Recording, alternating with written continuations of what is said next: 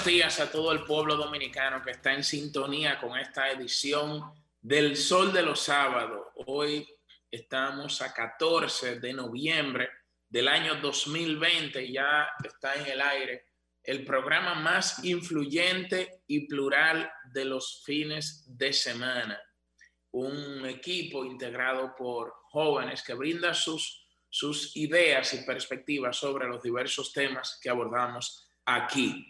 Este programa se escucha a través de distintas frecuencias a nivel nacional en Higüey y la provincia de Santo Domingo a través de la 106.5 FM, en el Cibao a través de la 92.1 FM, en el sur y el este a través de la 94.7 FM y en Samaná a través de la 88.5 FM y también llegamos a ustedes a través de distintas plataformas eh, del grupo RSS Media, como son Telefuturo Canal 23 y Teleuniverso Canal 29. Además de que al finalizar el programa pueden ver todos los comentarios y entrevistas a través de la cuenta de Sol eh, FM en la plataforma de YouTube. Y de inmediato eh, paso a darle la bienvenida a nuestro querido compañero Guaro Cuya, que se encuentra en cabina. Buenos días, Guaro. Muy buenos días, Julio Alberto, Martínez y Ruiz. Hoy sábado 14. Solamente adicionar que también tenemos la plataforma Roku, muy utilizada por los dominicanos en el exterior, y la página nuestra, porque es nuestro programa, nuestra página web. Muy, oye, tú estás, muy, tú estás muy activo con esa plataforma, ¿eh? Mira, no muchos dominicanos la usan acá, pero dominicanos en el exterior sí la usan. Es como decir la radio por satélite, Sirius y demás. Aquí ese servicio no llega, pero fuera sí e impacta. Y como hemos visto en estos procesos recientes electorales, solo esperando que se conecte nuestra compañera Millicent para que nos relaje a Pedro y a mí, los dominicanos ausentes son muchos y valen bastante. También tenemos muchos dominicanos aquí fuera que nos siguen por la plataforma en web solfm.com y de verdad que la mayoría de verdad lo sigue en vivo ahí, cuando no tiene la oportunidad de ver a través de las estaciones de televisión, el canal 23 y 29 y los horarios a los que estos se nos unen. Hoy sábado 14 de noviembre. Eh, Julio, aquí hay un asiento tuyo esperándote, tú tienes dos, dos meses prometiéndome. Tú estás como el gobierno que dice que va a liberalizar el toque de queda y después echa para atrás un amague. No, no, no, no, diga eso. Mira, a propósito de eso, a propósito de, ah, bueno, ya eh, está la compañera y querida embajadora del Sol de los Sábados, Millicent Uribe. Buenos días, Millicent. Buen día, Julio Alberto Martínez. Buen día a toda la gente que madruga este sábado con nosotros y nosotras. Sábado 14 de noviembre. Y nosotros. Y nosotros también. Recordar, Julio, que hace las frecuencias que tú gentil y puntualmente siempre mencionas, las personas pueden vernos a través de los canales 23 Telefuturo y 29 Teleuniverso y por supuesto buscarnos tanto en la aplicación de Sol como en el canal de YouTube y ahí dejarnos sus comentarios y pareceres. Para eso también estamos. Julio. Bueno, señores, eh, como decía Guaro, hay varias propuestas que se están estudiando en estos momentos eh, desde el gobierno eh, para, de alguna manera, diríamos, intentar que celebremos las festividades navideñas sin que se produzca un rebrote del coronavirus en esta época donde eh, por las fiestas y las tradiciones, yo diría que es casi imposible impedir las aglomeraciones de personas. Em, hay varios puntos. La primera es que se estudia la posibilidad de declarar no laborable tanto el 24 como el 31 de diciembre. Habrá que ver qué implicaciones eh, tiene esto, porque eh, son días muy, muy, muy comerciales, eh, ambos, donde todos los comercios están abarrotados.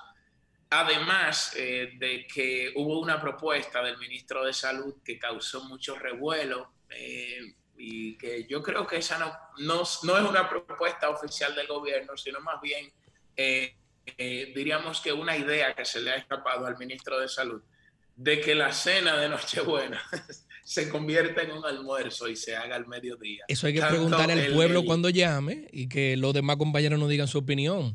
Porque le voy a decir una cosa, eh, con total honestidad. Eh, yo tenía un mes trabajando aquí en este programa cuando se dio la maravillosamente ejecutada, sin dispendiar recursos, fiesta navideña de RCC Media. Y no es verdad que a mí me la van a quitar ahora, la fiesta navideña de 2020. Y me van a ofrecer un desayuno en Villar Hermano en la Independencia. Atento a que el ministro de Salud entienda que es mejor hacer almuerzos. Yo, yo, usted, yo usted no contará mucho con eso. Fíjate cómo hasta, es difícil decirlo de manera seria. Como también me imagino fue muy difícil para el ministro decir eso sin reírse, porque también y todo, a veces uno cree que... Ahora, Ernesto, ¿será la posición oficial del gobierno? Encima del bien y o fue una idea, diríamos, que se le escapó al ministro de Salud? No, no es la posición oficial. De no, no, no, no, Pero no se le escapó tampoco. Pues él lo dijo en el programa hoy mismo. que iba a proponerle al presidente Luis Abinader que se hiciera así, pero no es una una decisión oficial. Pero a mí no, no me parece descabellado del todo en el sentido, Julio, Ernesto y Puya, que hay que recordar que estamos en el marco de una pandemia. Ya esta semana hemos visto cómo han ido aumentando ligeramente, pero aumentando las cifras de COVID-19 y es lógico, es lógico pensar que en diciembre pudiéramos estar teniendo un incremento producto de lo que ustedes señalaban, el hecho de que la gente se junta más en familia, sale más a comprar. Eh, pienso que no estamos a nivel de, de gusto, sino de sacrificios y que si hay que hacer alguna modificación cultural con tal de preservar la mayor cantidad de dominicanos y dominicanas saludables, a mí realmente no me molestaría.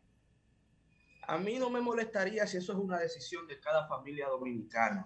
No que un burócrata en su fatal arrogancia quiera abrogarse el derecho de decidir cuál es la cultura o cuál en un cuarto tragado con aire. Que el pueblo dominicano va, va a manifestar. Eso yo, bueno, lo voy a comentar en extenso en mi comentario central del día de hoy, porque el asunto está a veces, amigos y amigas, que los funcionarios públicos se les olvida que ellos son empleados de nuestros impuestos y se creen que son señores de nuestras vidas y no, no debe ser así.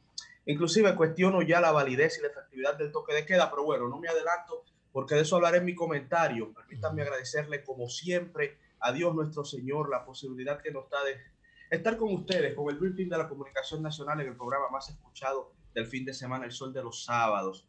Y, y bueno, les decía que no quiero abundar, pero sí me parece risorio y, y no puedo decirlo ni siquiera con mucha seriedad esa sugerencia de la gente, miren, no, no cenen, almuercen, eh, busquen la vuelta, bueno, viejo. Y desayunen también y broncho. Almuerza tú, viejo. Yo voy a ir, Dios mediante, a donde mi madre, a donde mi padre, a, a, seguir con una tradición que no creo que nada aumentará un solo caso de coronavirus, porque si a eso vamos, entonces nadie que celebre cumpleaños ya, en, inclusive restaurantes muy caros, en donde usted nada más tiene que abrir su Instagram y va a ver mucha gente subiendo eh, aglomeraciones de 10, 15 y 20 personas. O sea, si, si el problema es que el pueblo dominicano siga con esa hermosa tradición cristiana que reúne la familia, que renueva la esperanza y que hasta motoriza la economía. Si ese es el problema, entonces vamos a empezar a cerrar los hoteles turísticos que están abiertos, en donde los turistas a todas horas hacen prácticamente lo que se les pega en gana, bebiendo alcohol, si se quieren juntar, se reúnen.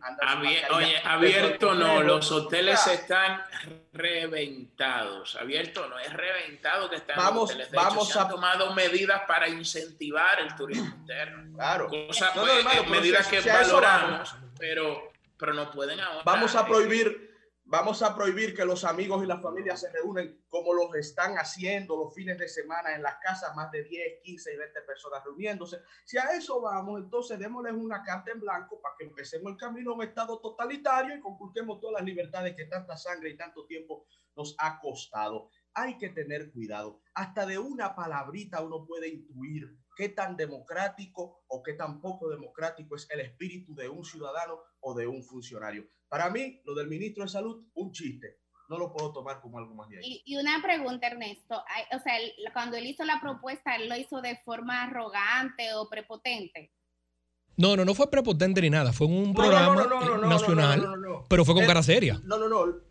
Claro, claro. Y, y lo delicado es el concepto. Porque yo te puedo decir con mucha humildad con la cara más feliz del mundo, que deseo que se destruya cualquier cosa que estés emprendiendo. Y mira, no lo dije de manera arrogante, pero lo que conlleva el concepto es lo terrible. Y, hay que tener mucho cuidado. Ernesto, Ernesto, Ernesto, es precisamente eso, venía escuchando, y es precisamente eso lo que no estamos entendiendo.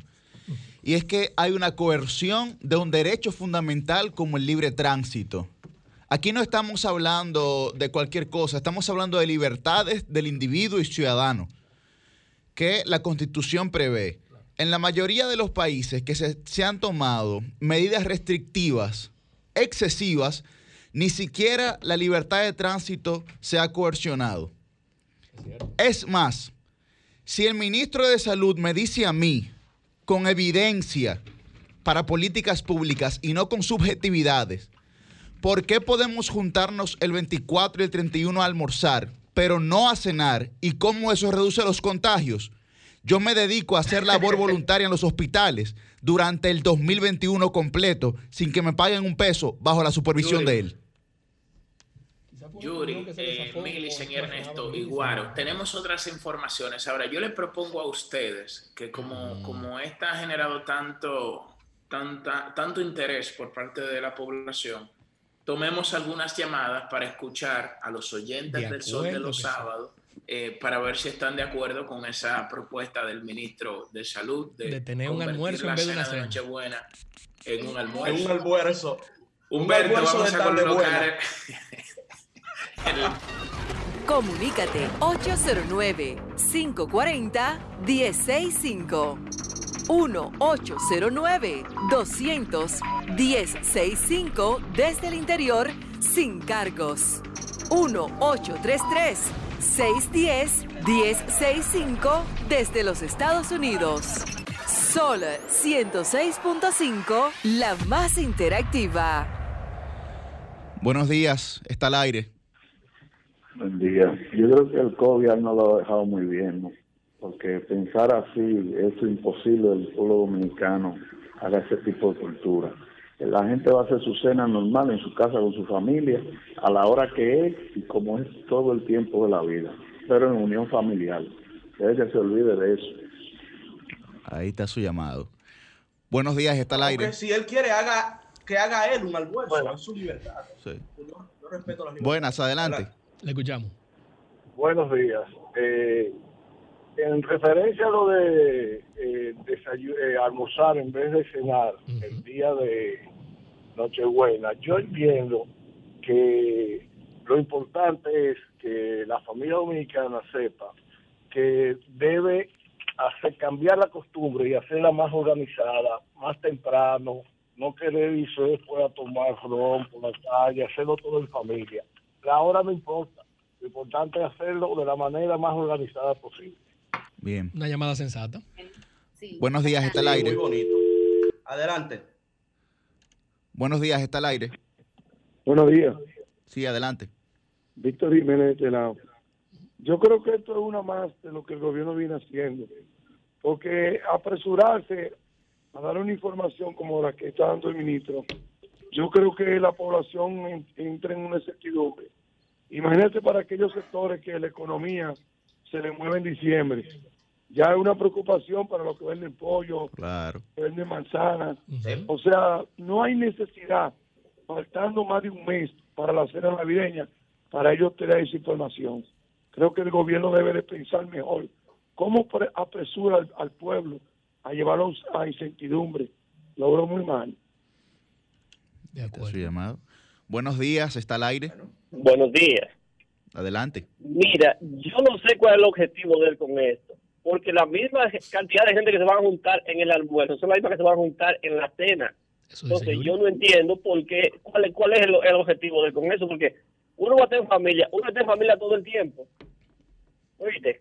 Entonces yo no sé, yo no, eso es una tontería de él porque se van a juntar la misma gente en la cena como en el almuerzo. Tómelo, tómelo, como un chiste, fue una chanza, en una entrevista. Buenos días, está al aire. Hoy mismo se les, se les zafó ese chiste. Mira, yo no lo veo tan descabellado de juntarse temprano. Yo sé que no, no se resuelve nada. Por ejemplo, en mi casa nos reunimos todos los años, comemos todos juntos al mediodía y ya a las 4 o las 5 de la tarde todo el mundo se va para su casa. Pero no lo hacemos por coronavirus ni nada de eso, porque antes no existía eso. Una tradición personal. Pero la misma cantidad de gente que se va a juntar en la noche se junta en el día. Nosotros lo hacemos porque ya es la costumbre de nosotros, pero no pensando que se va a resolver ningún tipo de problema. ahí, ahí está. Buenos días, está al aire. Y qué buena, qué buena sugerencia. Buena. Le escuchamos. Todo aquel la, la, coja si quiere. Buen día, buen día. Sí, adelante, adelante. Mira, yo soy una persona. Yo vivo en la Charles de Gol. Yo me llamo Juan José. Adelante, Juan José. Hay cosas que uno tiene que pensar antes de decirla. Mi papá murió de COVID el viernes. Yo me imagino que ustedes no tienen ninguna familia que le ha pasado eso. Yo tengo mi mamá interna de COVID porque fue una persona a mi casa y no lo sabía que lo tenía y nos lo pegó prácticamente a todo. La cosa hay que pensarla muy bien antes de decirla. Pasen buen día. Buen día. Gente llamada, por ahí voy yo. Muy buen día. Está, está al aire. Adelante. Sí, buenas. Sí. Mira, lo que sucede es que hay un rebrote del COVID. Entonces, si al, al pueblo dominicano no se le detiene va a seguir la gente juntándose, va a seguir la gente saliendo a la calle. Si no se da un golpe de efecto, aunque sea diciéndole que no se haga esa cena, va a salir todo el mundo a la calle y va a seguir el rebrote. Esto hay que detenerlo. Hay que detenerlo, ya sea evitando la cena o diciéndole que no hagan la cena. Yo estoy de acuerdo con que se haga, no se haga cena navideña, porque el pueblo como quiera va a salir pero si usted le dice que haga una cena navideña, se va a tirar todo el mundo a la calle y va a volver ese rebrote. Es mi opinión. Gracias. Este es su llamado. Buenos días, adelante. Buenos días, jóvenes. ¿Cómo están? Muy bien, ¿y usted? Le escuchamos. Muy bien. Muy bien. Eh, eh, es León de Manhattan que está calmado hoy. Ah, adelante, León. sí, está muy pacífico el León. Está pacífico. no, decirle, de, decirle jóvenes que la clave la, para no infectarse es usar la mascarilla. Miren, no sé si ustedes vieron algo que presentó el, doctor José Joaquín Puello.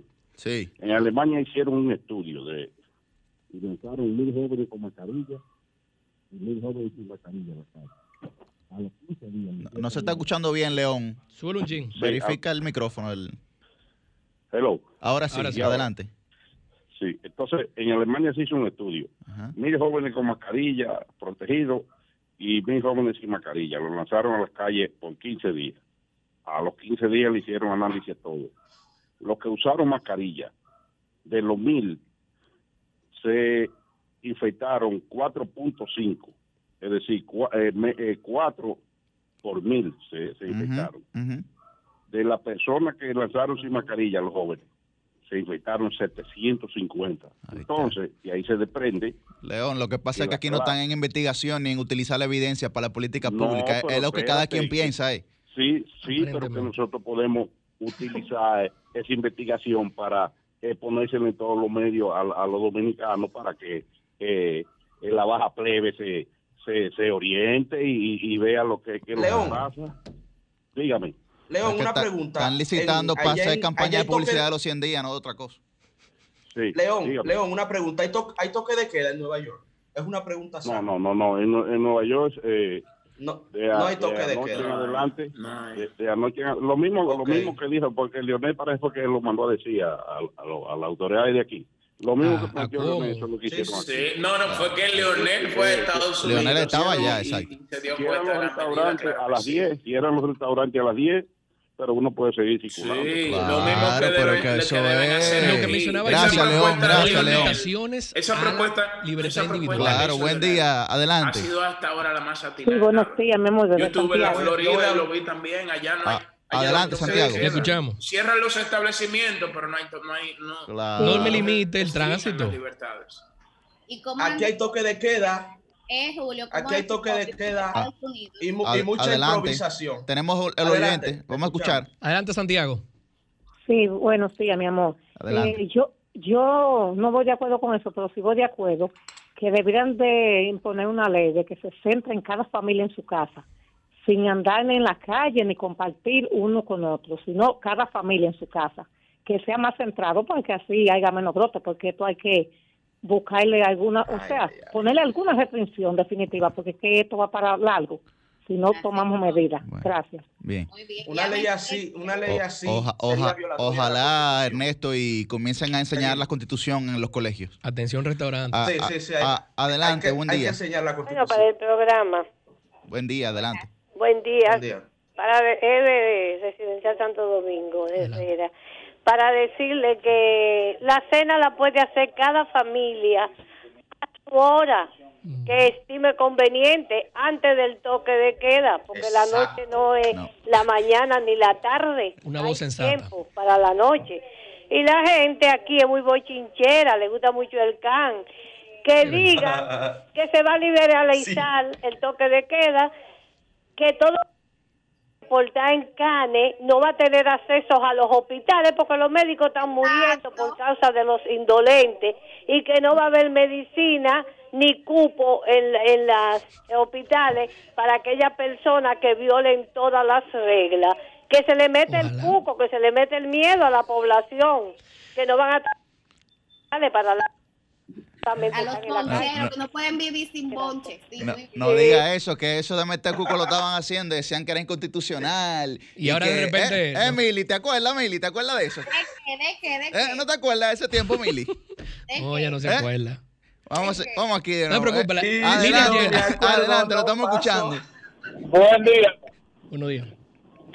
Señores, mm. esto no es un juego, una realidad. No podemos decirle que abran el país porque ustedes tienen que saber que a diferencia de los Estados Unidos, los dominicanos aquí quieren tener libre albedrío, quieren hacer lo que ellos quieran y con toque de queda están en la calle hasta la hora que le da voluntad. Hay necesidad, abren. buen día. Ahí está, está bien. Buenos días, adelante. Pero nadie ha dicho, nadie ha dicho que se abra el país, ojo. Nadie ha dicho Buenos que sea días. que deseamos, es lo natural. Adelante. Buenos días, ¿cómo están, muchachones? Todo bien, todo bien, ¿y usted? Dionisio desde el municipio de Duvergé, el programa lo veo todos los días. Qué, qué bien se ve ustedes. Esto es suyo. Gracias. Gracias. Todos los días. Oye, yo no estoy de Eh. acuerdo con el problema, mira, el problema es Mm. que diciembre, enero, febrero, marzo es igual para todo. Lo que pasa es que vamos a luchar primero que se planee este COVID-19. Ahora la incógnita es lo siguiente.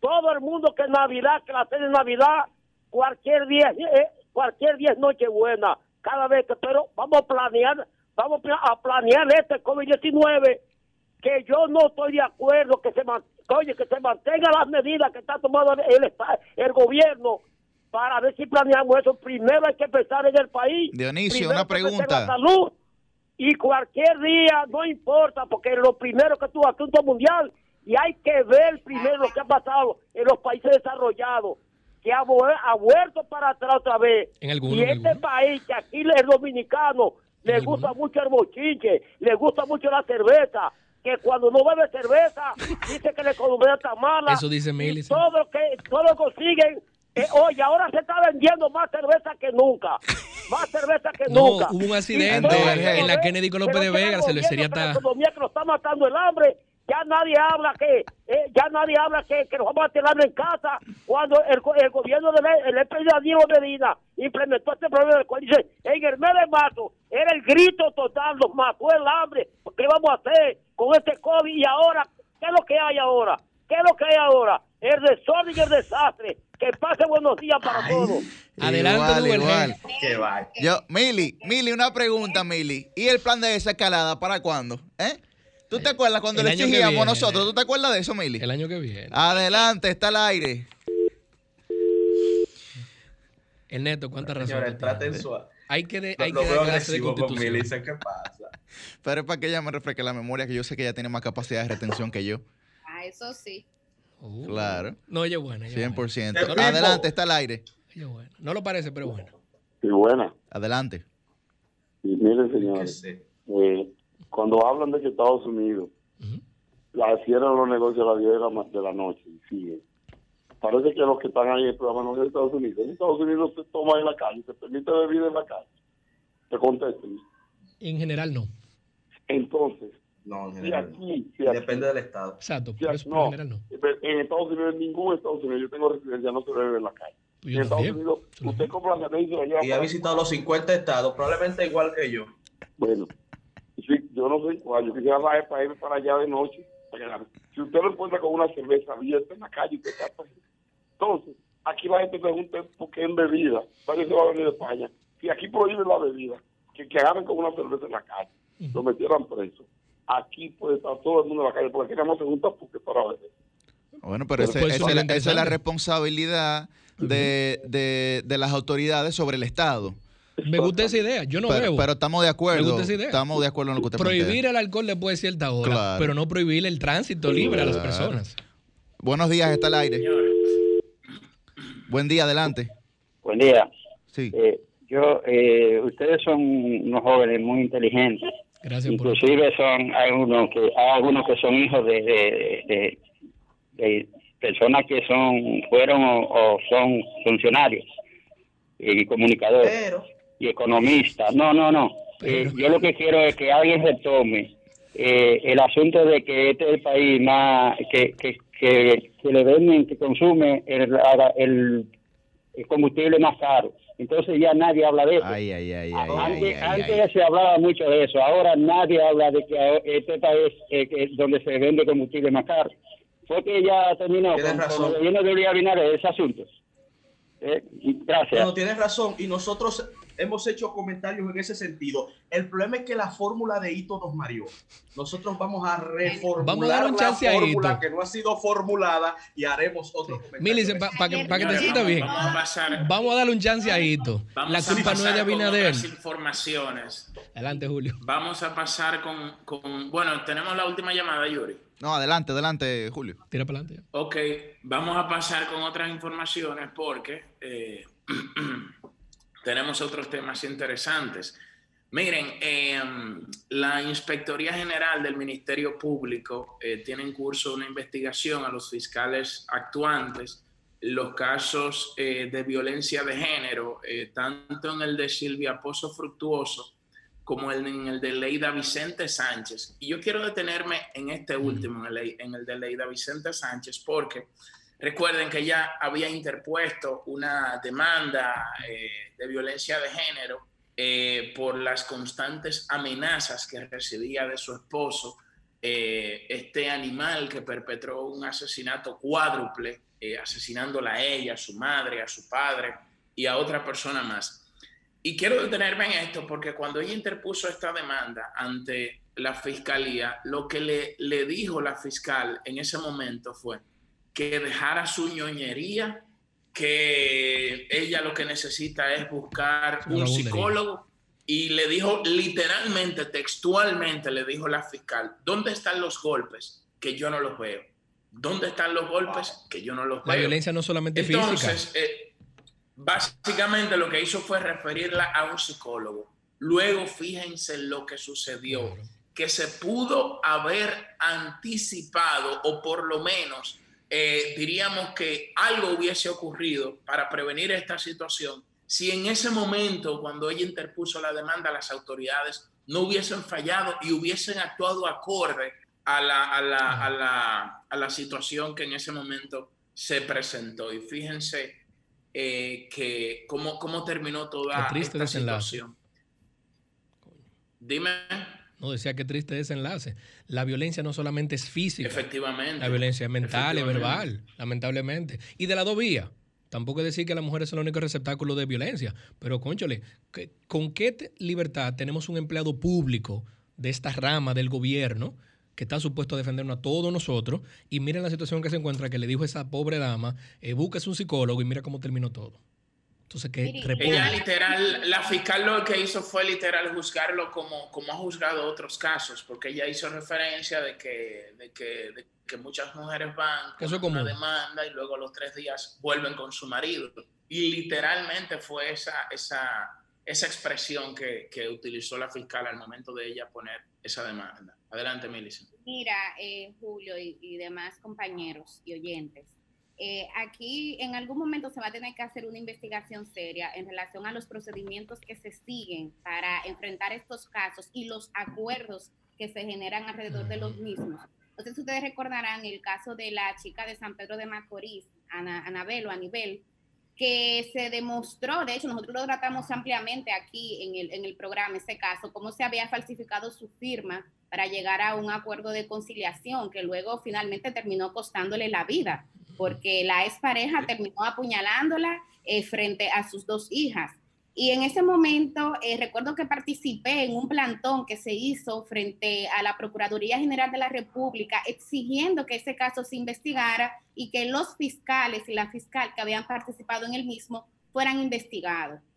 Pero uno dice, este fue ese caso porque llegó a la opinión pública, pero ¿cuántos otros casos no se están tratando con el protocolo adecuado? Fíjense cómo una servidora pública del Ministerio Público que debería tener una sensibilización distinta en este tipo de temas, respondió de, esta manera tan bárbara y eso terminó costándole la vida a una mujer. Pero ¿cuántos otros casos no habrá? A mí me alegró, me alegró porque leí que se va, que ya se está investigando, que la Inspectoría General del Ministerio Público está investigando y por lo menos uno ve un cambio de actitud porque ahora las autoridades se escuchan e investigan. Antes no tenía que manifestarse para que los casos fueran investigados, pero ojalá que podamos también trabajar un poco más ágil y de manera preventiva, porque puede ser, compañeros, que en este momento haya tantas otras mujeres en riesgo de perder la vida producto de respuestas inadecuadas o falta de respuesta de ese Ministerio Público. Y eso es lamentable.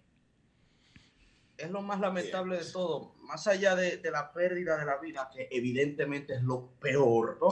Es lo que se debe evitar en última instancia pero lo que uno más como que sufre con estos casos es que se acudió al Estado. O sea, cuando tú ves que la víctima se queda callada, que se queda en esa espiral terrible de, de, silencio y de sumisión y termina perdiendo la vida, muchas personas erróneamente hasta victimizan doblemente a la víctima, ¿no? Y bueno, pero no hizo nada, bueno, pero se quedó ahí, bueno, pero está aguantando. No, no, no, no.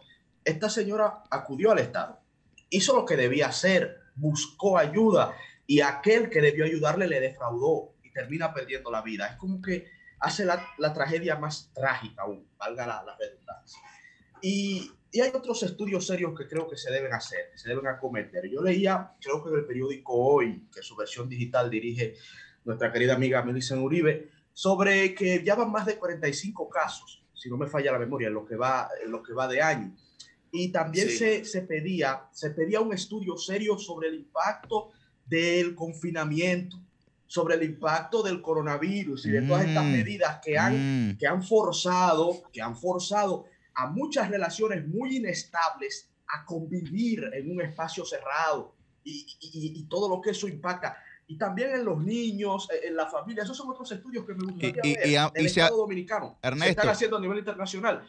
Y cómo esto pudiera, y con esto termino, Yuri, para darte paso, cómo esto pudiera también ser un factor sensible en las muertes y en la violencia intrafamiliar que estamos observando en nuestra sociedad. O sea, eh, son tantas causas, eh, eh, siempre hemos hablado de la educación, del tema cultural, pero en cuanto a la respuesta del Estado, se sigue fallando y se le sigue fallando a muchas mujeres dominicanas que a pesar de buscar la ayuda que debe buscar de las autoridades, aún así no la reciben en algunos casos, en muchos otros sí, y terminan a consecuencia de esto y de la irracionalidad de sus parejas perdiendo la vida. No, y que precisamente eso, que tú, eso que tú dices, eh, Ernesto, también otro factor esencial es que aparte de que tienen que convivir parejas con inestabilidad emocional y tal vez con problemas de violencia, es que también el factor económico genera una tensión en la pareja y genera un estrés porque muy probablemente la mujer tenía una dependencia económica sobre, sobre el hombre y el hombre ahora no está produciendo y en caso, contrario, claro, en caso contrario de que la mujer esté produciendo y el hombre tenga una dependencia económica de ella, pues ese ego machista, ese, e, ese machismo, pues se ve afectado también, ¿no? Entonces, en ambos casos hay una, hay una situación muy delicada que yo creo que no se le ha puesto suficiente atención. Y yo miré más lejos. Yo creo que todos, todos aquí en este programa, que Millicent como dama y Susi también y nuestra producción eh, nos corrían si no es cierto. Creo que todos aquí pudiéramos hacer un llamado la Procuraduría tiene una unidad de atención a víctimas de violencia de género, familia y demás. Yo pondría en duda, y en esto me va a entender, como economista, si veo la dinámica de pareja y familiar, que todos y cada uno de los acuerdos sancionados por la Procuraduría de que luego de una denuncia donde ha habido golpe, violencia mental o física y que se ponen de acuerdo, yo pondría en duda todos y cada uno de esos acuerdos de que se pusieron ya felices y volvieron. Porque muchas veces la parte débil de la relación, generalmente mujer, por la dinámica dominicana como es, el machismo que mencionaba. Idiosincrasia, claro. Sí, la, vida la que tenemos, muchas veces van agarrados de mano, duro. ¿Y ya ustedes se pusieron de acuerdo? Sí, pero la mujer no dice nada, porque la tienen agarrada ahí. O porque la tienen independiente en la casa, porque no la sueltan. Y la misma familia le apoya. Arréglate con ese hombre, que ese hombre trabaja y tira para adelante. Yo pondría en duda cada uno de esos acuerdos. Y por cada muerto que salga, ojalá que aquí la legislación civil pueda ser modificada y que estos empleados públicos que sancionaron esos acuerdos con falsificación de firme y demás pudieran ser pasibles de demanda y tengan que dar con su propio pecunio la responsabilidad de aquellos que se quedan huérfanos. Debiéramos de extender esa responsabilidad. Si no, no se va a resolver. El, tema de la investigación, como tú planteabas, Ernesto, para poder generar información, es multifactorial en este tipo de situaciones, porque precisamente como plantea Guarocuya, hay un tema de salud pública, porque eh, en los casos, los últimos casos que hemos visto, es que han matado a la mujer y el hombre se suicida, ¿no? Eh, Varias veces ya. correcto. Sí, sí, sí, es, otro fenómeno atroz. Y también, eh, hacía, argumentando un poquito más en ese sentido, ver las escaladas de violencia, porque usualmente cuando se llega a la muerte ya de, la víctima, usualmente esa fue la etapa final. Sí, correcto, correcto. Eso no es de cero a cien, hay un proceso claro, inicia como violencia psicológica, violencia verbal, luego como violencia eh, ligera física, luego como violencia más fuerte a nivel físico y, termina en algunos casos lamentable en la muerte. Entonces ahí están los indicadores que el Estado debe tener para encender alarmas. Por eso duele tanto que más allá de que ella buscó ayuda, no la obtuvo, pero ella le dio la alarma al Estado. O sea, lo que muchas veces uno, uno exige es la visibilidad esa, esa joven se la dio al Estado. Y nadie le dio seguimiento. Ella es una víctima del Estado. No, no lo traquearon, ¿verdad? Exactamente. No, lo, no lo traquearon, no, hubo contact tracing. No le dieron seguimiento. Claro. Hey, ahí veo, ahí veo al cuarto bate en, un, lugar paradisíaco. parece que está desde Estados Unidos. Él está en Arizona ayudando el proceso de reconteo. Miami. En vivo desde la Florida. En vivo desde en Arizona. Escuchándola a ustedes, viendo este tema y viendo, Julio, no viene a surfear hoy, ven a surfear, Julio. Pero si no viene a cabina, me no voy a surfear. Mira, un Vamos a trabajar. A, a, surfear. ¿Y ustedes surfean? ¿Cómo se hace eso, Pedro? Enseñe. Mira un dato muy interesante. Cuando tú dices la violencia en términos de clase social, por ejemplo, para analizar esto, ¿por qué mm. al hombre pobre le es más fácil matar y matarse que al rico, que el rico no ejerce violencia, el rico ejerce claro, violencia. Claro, claro, Pedro. sí. Y más, oye, y más violencia porque hay un poderío más económico. O sea que el rico da taco reacio a las mujeres. Pero regularmente no llega, precisamente para cubrir su clase social, eh, no, no, llega, no llega al punto de ejecución final. ¿Por, ¿Por qué no mata? Porque el rico tiene más que perder. Claro. Dice, bueno, yo tengo una vida, tengo economía, tengo más cosas activas, tengo más oportunidades de las que tengo perdidas. El pobre no, Así es. no tengo nada que perder, la mato y me mato, no tengo nada en esta vida. Entonces, ese tema, aunque la gente... No, si tienen, tienen algo, pasa trabajo. Exacto, no, papá, me mato. El rico no, el rico también ejerce violencia y violencia usualmente muy fea se da en esos casos porque se mantiene muy callado. y, y, otro, y otro tema, Pedro, que muchas veces, bueno, hay casos que todos aquí conocemos, no los vamos a mencionar, de gente con mucho poder económico que mató, que mató a su mujer ah, y le queda, le, queda le queda el salvoconducto. No, no, el salvoconducto el salvoconducto que le da su Pedro lo está diciendo y el mismo estado después premia este poder económico y social no va a decir.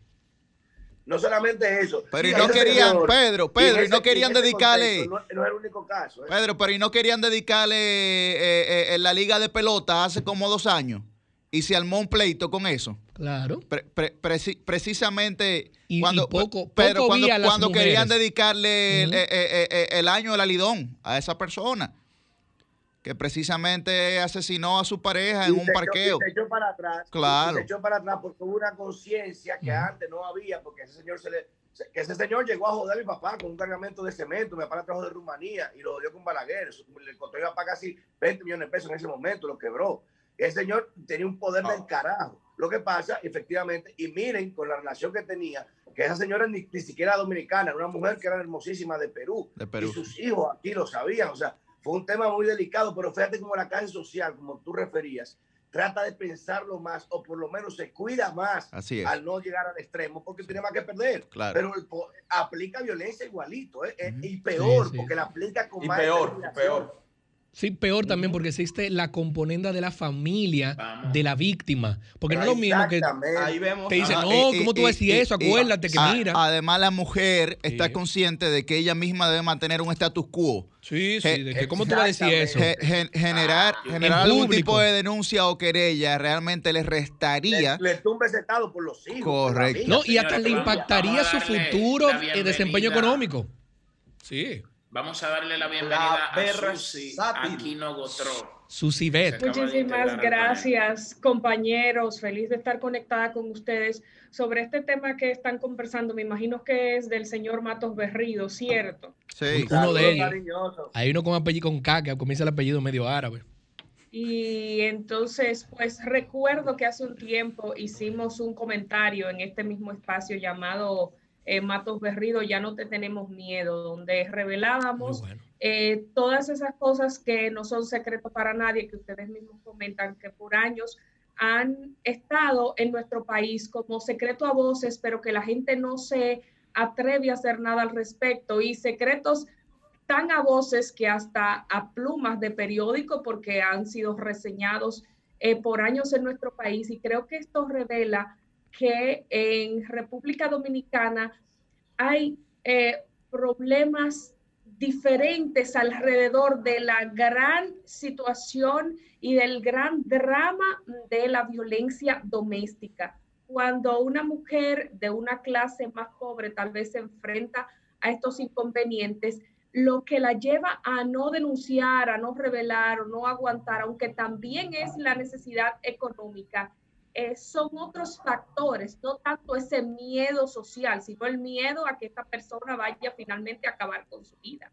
Pero esta represalia de la sociedad para con esa mujer de clase alta que denuncia es una presión sumamente fuerte y es algo que debe ir rompiéndose un poco con estos, eh, con estos prejuicios que tenemos de que debes de mantener un estatus, de que debes de mantener una familia, de que aún estés con un abusador, tú eres la responsable de destruir esta familia.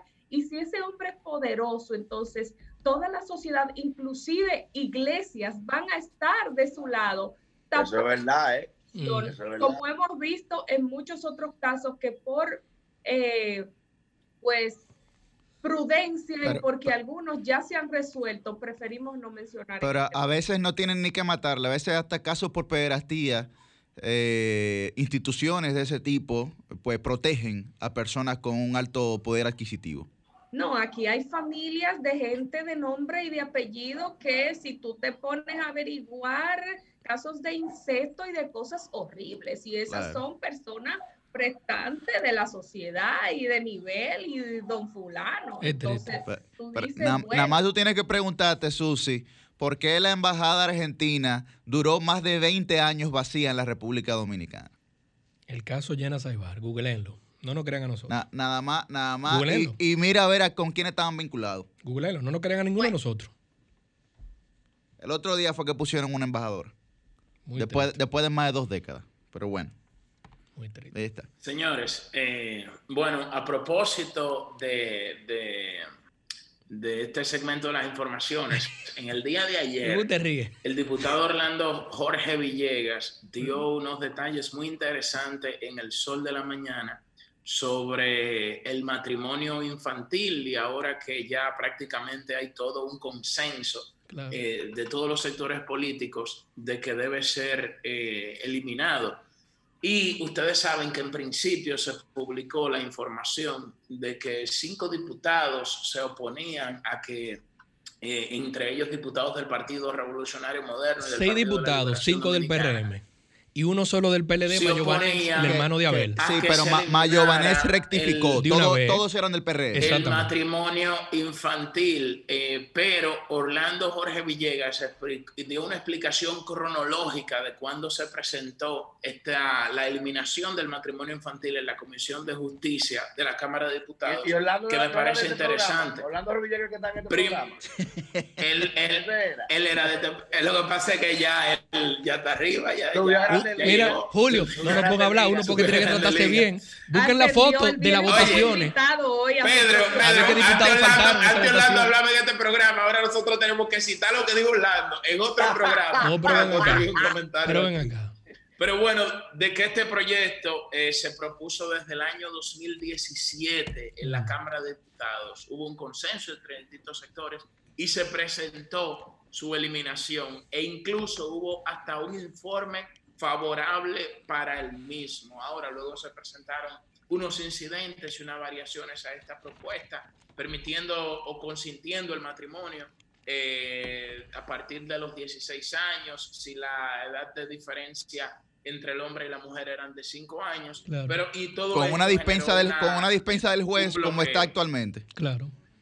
Efectivamente, con una dispensa del juez. Pero es bueno recalcar que prácticamente, eh, o sea, esto eh, se presentó desde el año 2017 y que ahora prácticamente hay un consenso entre todas las organizaciones políticas y toda la sociedad dominicana de que debe ser erradicado. Yo creo que este es un paso de avance importante, aunque también hay que tomar en cuenta eh, el caso de, la, de los embarazos en las adolescentes y las causas estructurales de la sociedad dominicana que permiten que en sectores de estratos sociales bajos no se censure como se censura en la clase media alta el hecho de que jóvenes estén en relaciones, bueno, eso no es una relación, es una violación con personas mayores y que incluso las familias de personas de escasos recursos materiales consientan esa relación por los beneficios económicos que le genera. Económicos y sociales. No solo que la conciencia, Julio, es una operación que la de venta, hermano. La incentiva. Eh, eh, eso es una operación de venta en el mercado. Es una venta, señores. Hay que entender un concepto. Y yo por eso lo, lo expliqué ayer. La, en, derecho, tú que estudias derecho, Julio, sabes que la costumbre hace ley, pero la ley no hace costumbre. Tú puedes hacer una ley para, para cambiar un, un, tema cultural y no lo vas a cambiar si no enfocas como tú bien refieres, la conducta, la socioconducta, la antropología de esa conducta. ¿Y qué pasa? En los, en, los barrios se da la situación, la venden, la venden porque es un activo, así como hacen en la India, que vienen dos matrimoniales con la hembra, y te ven, tú tienes esta hembra, llévate tres vacas y me mantienes esto. La venden en los barrios, la venden, las niñas la venden. Y eso no se va a cambiar con una ley, no se va a cambiar con una ley si no enfocamos el problema, no la consecuencia y hay un tema de distinción. ¿Por qué? el varón que sea menor de edad, que está con una hembra, él también, e, e, ese patrimonio está prohibido también.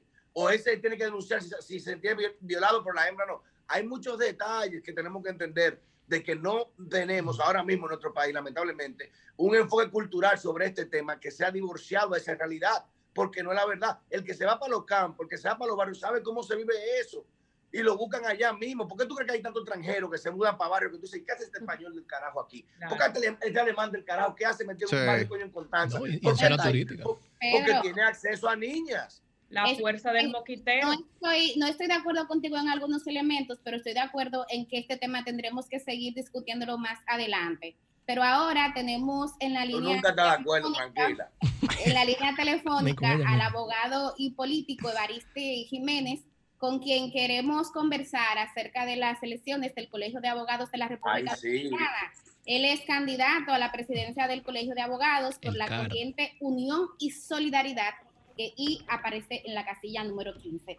Bienvenido, Evaristi Jiménez. Buen día, Evaristi. Evaristi. Muy buenos días. Muy buenos días a todos. Eh, Ernesto, Susi, Misen, Pedro, Ernesto, Yuri, bueno,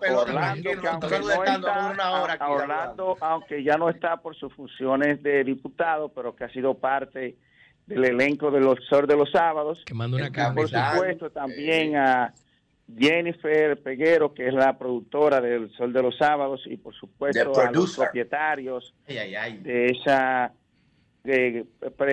plataforma de, comunicaciones que tan importante es para nuestro país. Así que estamos a sus órdenes para hablar un poco sobre lo que. Oye, vamos, para lo hondo, vamos para lo hondo rápido. ¿Qué está pasando en el colegio de abogados? ¿Y por qué hay como 20? ¿Qué es lo que tanta gente quiere el colegio de abogados? ¿Qué es lo que tiene eso? ¿Es oro que hay ahí? Barrido. Bueno, miren. Eh, ustedes saben que la, eh, las elecciones de cualquier eh, elección, hasta de una junta de vecinos, tiene algún tipo de motivación para las personas que de alguna manera quieren estar involucrados en este tipo de cosas. En el Colegio de Abogados, lamentablemente, hemos tenido durante este último periodo, vamos a decir prácticamente durante todos estos últimos años, muchas turbulencias debido a que ahí no se maneja nada de acuerdo a cómo está establecido en la normativa, tanto en la normativa anterior, en la normativa 91-83, que ya no está vigente, sino con la nueva ley 3-19 que también eh, está divorciada por completo la Junta Directiva y que no se celebraron ninguna de las acciones que dicen la ley para poder hacer unas elecciones de manera normal como debieron hacerse para el 7 de diciembre. O sea que está violando la ley, tú dices. Permanentemente, de manera consuetudinaria. Es así. Entonces, bueno, ya estamos por supuestamente eh, de acuerdo que vamos a tener elecciones el 5 de diciembre, pero Pedro, eh, Julio, Susi y todos los que están ahí, los que no se escuchan, hoy estamos a 14 de noviembre y no se ha efectuado una reunión de la comisión electoral, la supuesta comisión electoral con los candidatos. No se ha dicho el padrón eh, no se ha entregado un padrón real, porque el padrón que se nos entregó el jueves de la semana pasada, con una insistencia permanente de mi candidatura, se entregó sin teléfonos. Entonces, ¿qué sucede? el que tiene acceso a todas esas cosas es Surum, porque Surum es la comisión electoral. Y aunque él ponga la comisión electoral de su familia entera, no tiene posibilidad. Él es Box él juega toda la base. Así es. Evariste. Susi aquí nosotros de este lado. Eh, Hola, ¿cómo estás, entonces, antes de adentrarnos en su propuesta, con esta situación eh, electoral que hay de desorden en la comisión que usted denuncia, ¿qué mecanismos están tomando los candidatos para que no se le vulneren sus derechos en este proceso electoral interno del Colegio de Abogados? Bueno, mira, en el caso de la corriente Unión y Solidaridad, de manera particular, que debiéramos hacerlo entre todos, nosotros fuimos a la Defensoría del Pueblo, llevamos una comunicación explicando la situación y pidiéndole la intervención directa porque la ley le permite al defensor del pueblo intervenir en todas estas cosas, la ley 19-01. Y también lo hicimos ante la Academia de Ciencias de la República Dominicana y a la Facultad de Ciencias Jurídicas y Políticas de la Universidad Autónoma de Santo Domingo para que puedan eh, ser interventores de, conciliación, porque en el caso nuestro nosotros ya no ni siquiera estamos atacando que el presidente pueda aspirar porque él no puede pero que se lo vamos a permitir porque sabemos que la clase jurídica nacional repudia todas las acciones que ha estado haciendo. Eh, él no puede aspirar, pero hay que permitirse. bueno, pero es que en la sociedad dominicana, decía mi papá, eh, Pedro, que en la República Dominicana la legal está por encima de la ley y ustedes estaban hablando de un tema, estaban hablando de un tema que, por ejemplo, el Colegio de Abogados no tiene ni siquiera opinión de un tema tan importante como el tema de los matrimonios infantiles. Pero como yo he dicho, como por ejemplo, yo le decía en, en otras ocasiones, y tú estabas hablando de eso ahora mismo, mira, José Ramón López, que conjuntamente con eh, Pedro Francisco Bono son considerados los padres de la sociología dominicana, José Ramón López tiene una posición muy clara en cuanto a eso, que en República Dominicana, mientras nosotros no ataquemos la, la, causa y solamente atacamos la consecuencia, los parchos, no vamos a resolver nada. Porque de qué vale adjetivizar. La República Dominicana tiene adjetivización para todo, es decir, tenemos ley hasta para el agua tibia. Pero resulta que por más que vengamos con eso, la cuestión del matrimonio infantil, y eso es un absurdo, pero el, matrimonio de emancipación que tiene ciencia jurídica y sociológica ahí, eso es otra cosa, pero si eh, agarramos por los moños el problema, empezamos que por aquí. Pero señores, ¿eh? si una persona tiene 16 años y se quiere casar con consentimiento de sus Pepín padres, fue hay una relación real, hay una relación real de esas personas, ¿por qué usted quiere impedir que esas personas se casen? Ahora, vamos a ver lo siguiente. República Dominicana es el país del hemisferio con más matrimonios, o bueno, con más embarazadas de menores de edad, es decir, embarazadas antes de llegar a cumplir el ciclo básico de la educación, que deberían estar jugando con muñecas si están embarazadas. No es más importante, no es más importante atacar ese mal que estar hablando del matrimonio infantil sin, sin sentido, porque que el matrimonio infantil está prohibido de por sí. Solamente el, eh, eso no lo eh, me lo estoy inventando yo, eso viene desde Francia, desde, eh, bueno, desde Roma viene eso. Ahora usted no puede casar a dos personas que no hay ni el consentimiento de los padres, ni hay una relación real, ni nada, y todo lo contrario, lo que decía Pedro, que sabemos que lo que hay es de por medio más asuntos financieros, más asuntos una operación de, venta, una operación de venta, hermano. Entonces, ese es el problema, pero ¿dónde está el colegio de abogados para ese tema? Bien, gracias. Lo que pasa es que están relacionados los dos temas, porque hay muchos hombres que usan el matrimonio infantil, entre comillas, para tapar embarazos adolescentes que son violaciones sexuales. Entonces, por eso es que no es correcto desligar totalmente los dos temas, porque tienen una relación. Pero, bueno, yo decía, Popularmente antes se decía la honró, de acuerdo. Ahora, yo le, voy a abusa de ella. yo le voy a decir algo para que usted vea porque mi papá tenía razón en eso. Si usted tiene relaciones, aunque sea con consentimientos de una menor y usted mayor de edad, eh, no está violando la ley. Está violando la ley porque es menor, aunque te dé consentimiento, es menor, es ilegal. Aunque los padres te den el consentimiento. Ahora, si ya hay una relación de emancipación, ya son otras consecuencias. Pero inmediatamente usted tiene una relación con un menor, usted siendo mayor de edad, de la que fuere, ni siquiera debe tiene que ser, sí, señor. Debe, estar preso porque hay que violar, la ley. Pero ese es el problema. no hay consecuencias. Volviéramos, al tema del Colegio de Abogados para brevemente que pudieras compartir con nosotros y nosotras tu propuesta de cara a dirigir ese gremio, por favor. Bueno, mira, nosotros tenemos siete propuestas básicas en tres ejes transversales. Los tres ejes transversales que nosotros entendemos que el Colegio de Abogados se tiene que abocar a partir de ahora deben ser la institucionalización del Colegio de Abogados, la transparencia total de esa institución en todos sus órdenes y la educación continuada de calidad.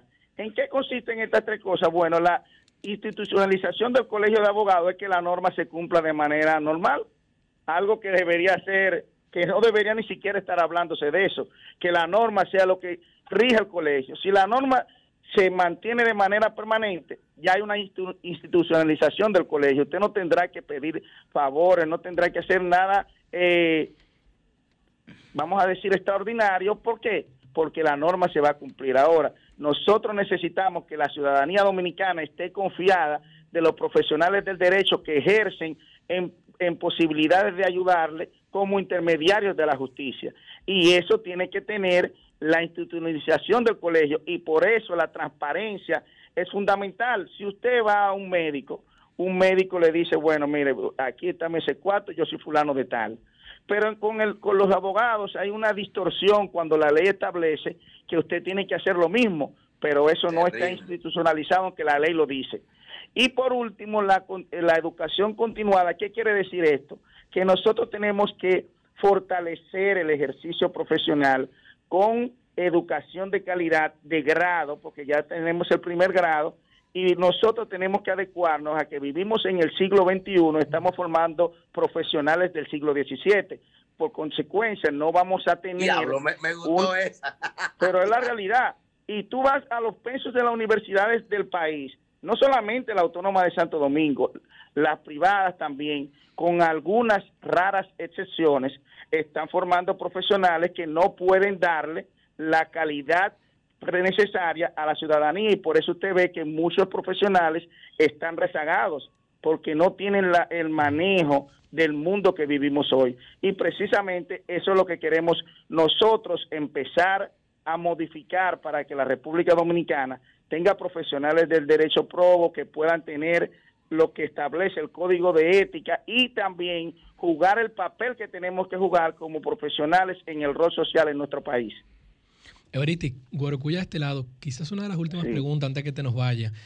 Tú habías hecho recientemente el comentario de tu llamamiento público a que se investiguen las actuaciones del actual presidente del CARDI sobre la legitimidad de su candidatura. Eh, me llama la atención que recientemente habías hecho un llamado también público a que doña Miriam Germán, nuestra procuradora, tomara cartas en el asunto sobre la situación del CARD. Eh, ¿La Procuraduría ha investigado algo? ¿Se está tomando alguna medida sobre eso? O sea, ¿qué, ha pasado con eso?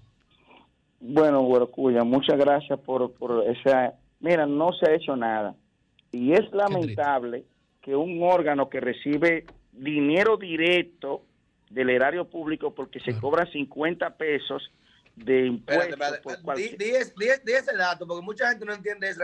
ay, el colegio de abogados que se maten ellos. ¿Cuánto dinero maneja el colegio de abogados como institución? Eso lo, es el secreto mejor guardado, pero recibe dinero, porque te, te quiero decir que... Y un dinero tuyo, mío, de, del que nos escucha. Cualquier cosa que hace un ciudadano eh, ante los tribunales tiene que pagar 50 pesos de un sello eh, eh, de impuestos al Colegio de Abogados, que se le deroga a través de la Procuraduría General de la República, eh, X tiempo se le da, y ahí está el presupuesto más de mayor peso. De Evaristi, es alrededor de más de, de 20 millones de pesos mensuales.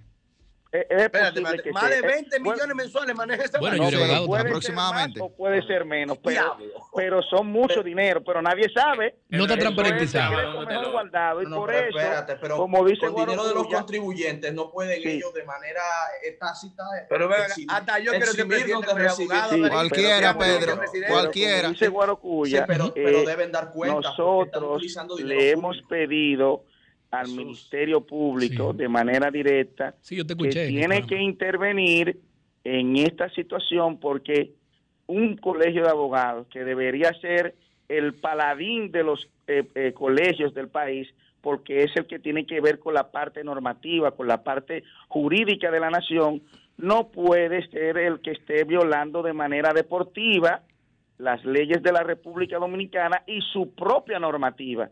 Entonces nosotros le hemos pedido, como dice Guarocuya, a Miriam Germán, no solamente en el caso del colegio, sino de otras entidades, y si eso se sigue eh, deportivizando de esa manera, entonces los legisladores a través del artículo 94 de la Constitución de la República y siguientes tienen que interpelar a estos funcionarios que reciben fondos públicos, aunque sean de corporaciones privadas en términos de colegiatura, porque reciben fondos y la constitución dice claramente que las personas que hacen eso son pasivos de ser interpelados por el, la, la Cámara de Diputados y llevarlo a, entonces a la norma que se está violentando, que en este caso es el Código Penal, y darle las sanciones necesarias que establece la normativa de nuestra nación.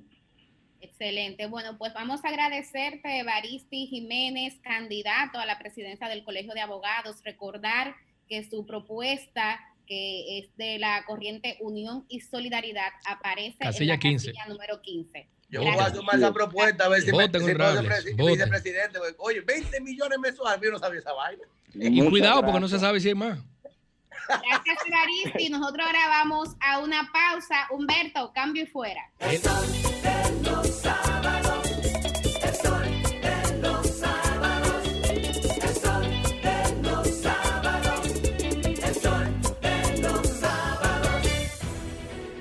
Sol 106.5, la más interactiva. Una emisora RCC Miria.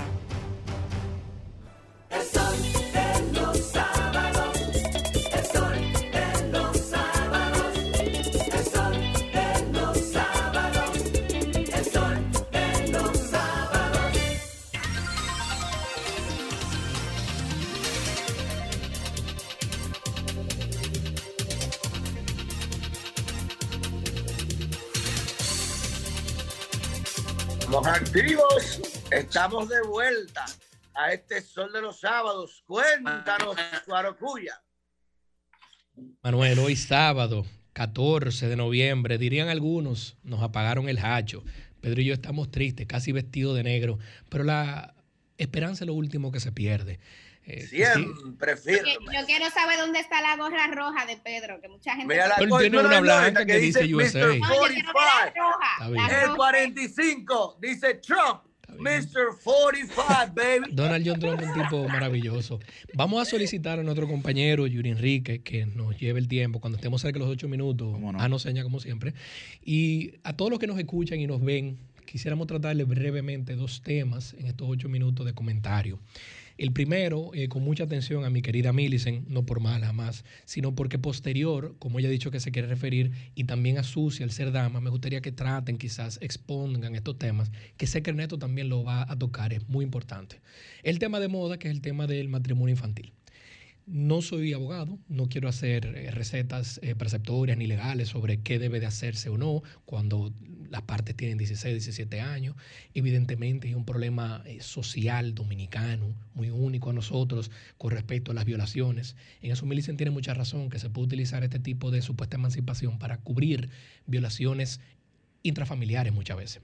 Pero quisiera solamente hacer una acotación. En general, todos los dominicanos todos en general, vinimos de un campo. Hay unos cuantos, muy pocos, que pueden trazar su historia y genealogía en, la zona del Gran Osama. Esto es hoy día el Santo Domingo, el Distrito Nacional. Pero la enorme mayoría de todos los dominicanos tenemos el campo tras la oreja. Es decir, yo a título personal eh, nací en Santo Domingo, muy capitaleño.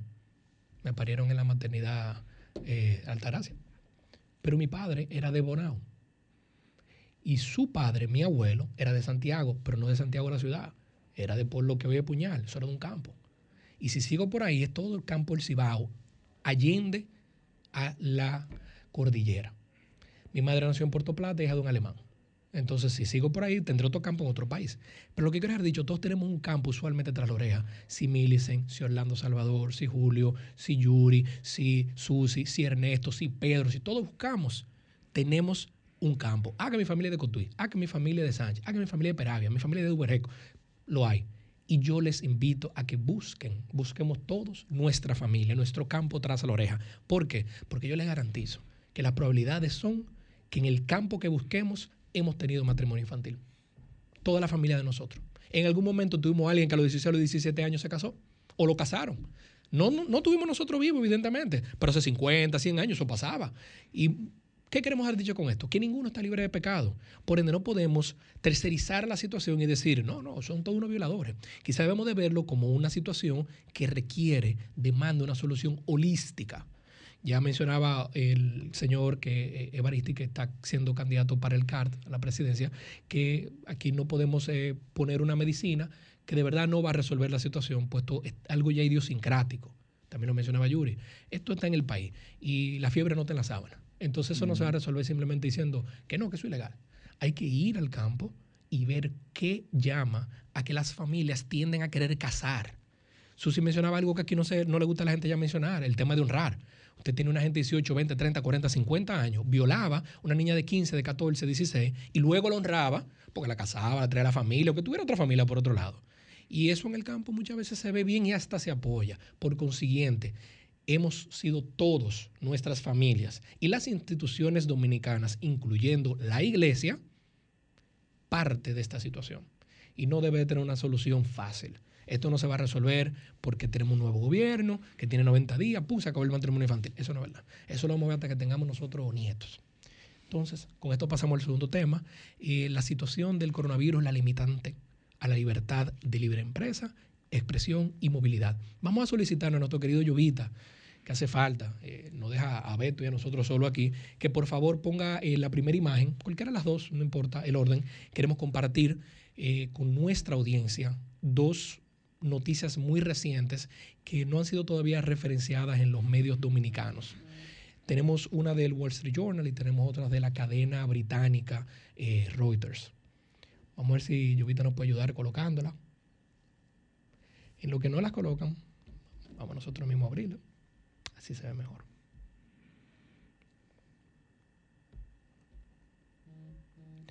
Bueno, la primera noticia que queremos notar, luego la veremos ahí en pantalla cuando la tengamos. Eh, el Wall Street Journal, eh, Diverge y CNN se han hecho eco recientemente unas declaraciones de Elon Musk, Elon Musk lo hemos mencionado mucho, eh, Pedro y yo particularmente, porque tenemos no una fascinación, pero sí un nivel de respeto por este gran emprendedor surafricano. Y bueno, tenemos un presidente en la República Dominicana que es sumamente fanático de Elon Musk. Incluso su vehículo, el Tesla en el que él anda, es creación de Elon. Y este visionario, que también tiene otras inversiones como SpaceX, el primero en llevar un carro al, al espacio, posterior a la estratosfera, y tiene una visión de en esta generación siguiente llegar a colonizar a Marte, Elon ha hecho unas denuncias públicas. Elon es un tipo muy directo. Él un tipo muy directo, estuvo apoyando a Donald Trump en su momento. Él es muy único. Él no es una persona eh, común. Eh, viene de Sudáfrica, la mamá era diseñadora de moda, tipo se hizo multimillonario. Él tenía temas de autismo, pudo echar para adelante, se ha casado cinco veces, tiene seis hijos. Es un tipo muy interesante. Él es el gran, el último gran hombre que hay en, en el planeta en el que vivimos. Elon Musk dice que en las últimas 48 horas él ha tomado cuatro pruebas de coronavirus. Cuatro pruebas en Estados Unidos. Pruebas rápidas, pero no pruebas rápidas china que yo conseguí, con un amigo mío la trajo y la tiene en su casa, sino pruebas con nombre y apellido. Dio la empresa, una empresa americana famosa que tiene mucho que perder. Y dice que esas cuatro pruebas rápidas, porque él tenía síntomas como un pequeño eh, resfriado y un poco de fiebre, dos le resultaron positivas y dos le resultaron negativas en un periodo de dos días. Él hace este llamado, y no queremos con esto eh, provocar ningún pánico, él hace este llamado porque él dice que la gran crisis en este momento es más que otra cosa las limitaciones que se están imponiendo con los toques de queda y con las prohibiciones al ser humano. Él tiene una fábrica, una sola, en Estados Unidos, para fabricar Tesla. Él tiene más fuera de Estados Unidos. Y él pelea semanal cada vez que en ese estado quieren venir y cerrarle y limitarle. Porque él dice, yo puedo hacer la inversión y le he hecho multimillonaria de cuidar a mis empleados, mantener el distanciamiento social. Pero no me diga que no puedo tener tres o cuatro turnos porque entonces estamos limitando la libre empresa, estamos evitando que la economía circular se promueva. Es tiene una cascada de efectos negativos que no solamente se siente en el no puedo salir a mi casa a beber en el colmado, él va más allá de eso. La otra noticia es paralela a eso. Fue en el día de ayer, una noticia bastante nueva, pero quizá un poquito técnica. Eh, atención a los abogados del grupo. Eh, atención Pedro, atención Yuri, atención Julio también. El juez de la Suprema Corte de Justicia de los Estados Unidos, Samuel Alito, tuvo una participación el día de ayer, eh, un webinar, un seminario por redes, de la Fundación Federalista. yo tuve el honor de participar, eso es de gratis. Usted nada más tiene que inscribirse en la fundación, son 50 dólares al año.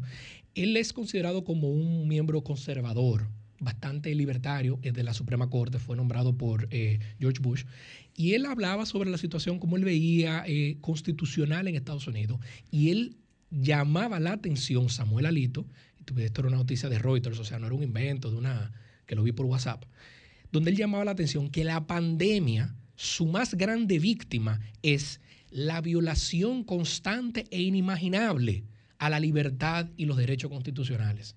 Entonces tenemos que un miembro respetado de la Suprema Corte de los Estados Unidos, aquel socio comercial primario que tenemos, que nos gusta verlo como un tío, un padre, un abuelo, está llamando la atención a nivel internacional de que la pandemia, si bien es cierto, hay que usar mascarilla, mírala aquí, hay que usar mascarilla, no, no, podemos privar loco.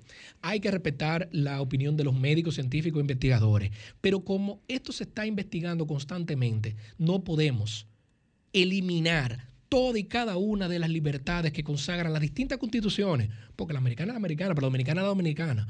No podemos eliminar la libre empresa. No podemos eliminar el libre tránsito. No podemos eliminar, y esto se refería mucho el juez de la Suprema Corte Alito, porque es una persona tradicional, la libertad religiosa.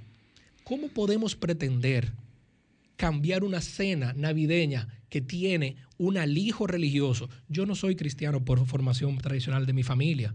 Mi madre es de familia judía y mi padre no era religioso, pero vivo en un país cristiano, eminentemente cristiano católicos y no católicos. Entonces, ¿cómo es posible que queramos eliminar parte de la idiosincrasia dominicana por una técnica que quizá no ha sido muy investigada? Miren, la única situación que podemos visualizar sobre por qué queremos limitar aún más, por qué queremos mantener el toque de queda, por qué queremos evitar que un 24, un 25 de diciembre, un primero de enero no se pueda compartir en familia, es quizás si se hace una referencia de que se nos ha salido control el tema del COVID. Ante eso, felicitamos a la actual administración del gobierno dominicano, puesto no se ha salido de control. Si buscan los casos a nivel internacional, les quiero referenciar dos, dos detalles. Olvídense de la cantidad de casos totales, eso no nos sirve para mucho. Cualquier economista o sociólogo le va a decir que eso no sirve para nada, o eso no se come nada. Esta es una media isla, tres cuartos de isla, que tiene 10 millones y medio de habitantes dominicanos y entre uno y dos extranjeros. Entonces, basémonos sobre los 13 millones de, de residentes que vemos aquí. La República Dominicana tiene actualmente, al día de ayer, 12.114 casos de COVID por millón de ciudadanos. 12.000. ¿Usted sabe en qué posición nos coloca eso de los 193 países que tiene la Nación Unida sentado en la Asamblea General? O sea, los 193 países, no territorio, microisla, no, 193 países. La República Dominicana, medido por casos por millón, está en la posición 68 a hace cinco horas. O sea, nosotros estamos más o menos a mitad del mundo. Si aquí se está sintiendo que está fuera de control, pues una mitad del planeta entero, hay otra enorme cantidad de países donde no puede vivir. El muerto tiene que estar el pecho en la calle. Y si vamos a Centroamérica y el Caribe, podemos ver países hermanos del Zika, eso que se criticaba porque está recientemente de moda el Parlacén, aunque tiene 20 años existiendo, y ahora que se critica, eh, donde otras hermanas naciones han tenido una situación que se le ha salido honestamente de control. La República Dominicana, gracias a Dios, no ha visto el muerto en la calle apilado. Sí hay casos, evidentemente, que a lo mejor eh, vemos un video que se comparte en redes, en un hospital público, pero aquí no hemos tenido que sacar al muerto encima de una carretilla. Aquí de verdad hemos podido tener, desde el gobierno pasado y el gobierno actual, un manejo del COVID. Pudiera ser mejor, 100%. Pero lo que queremos dejar dicho con todo esto es el costo humano, económico y social de limitar la libertad religiosa, la libertad de tránsito, la libertad de hablar y por último, la libertad individual es demasiado grande. Un llamado a todas las autoridades y principalmente a los asesores y consejeros de las autoridades. Queremos que el COVID como pandemia pase y queremos tener una República Dominicana estable. Vamos a tener que convivir con este COVID de alguna manera u otra por los años venideros. Aunque ya vienen vacunas, nada nos dice que no siga mutando como se sabe que hace. Esto nos llama a todos a que por favor consideremos el beneficio del dominicano aquí y fuera es hacer todo lo necesario sin violentar los derechos de libertad individual, tránsito religioso y personal. No coercionemos el derecho de la libre empresa, porque no se lo dice uno que pueda tener un negocio. Se lo dice que esto afecta en estas navidades venideras el que vende telera, el que vende puerco, el que vende lo que fuera necesario para nuestro país tener algún tipo de sosiego. Beto, que no nos quiten la Navidad y que no nos quiten la Constitución. sábados.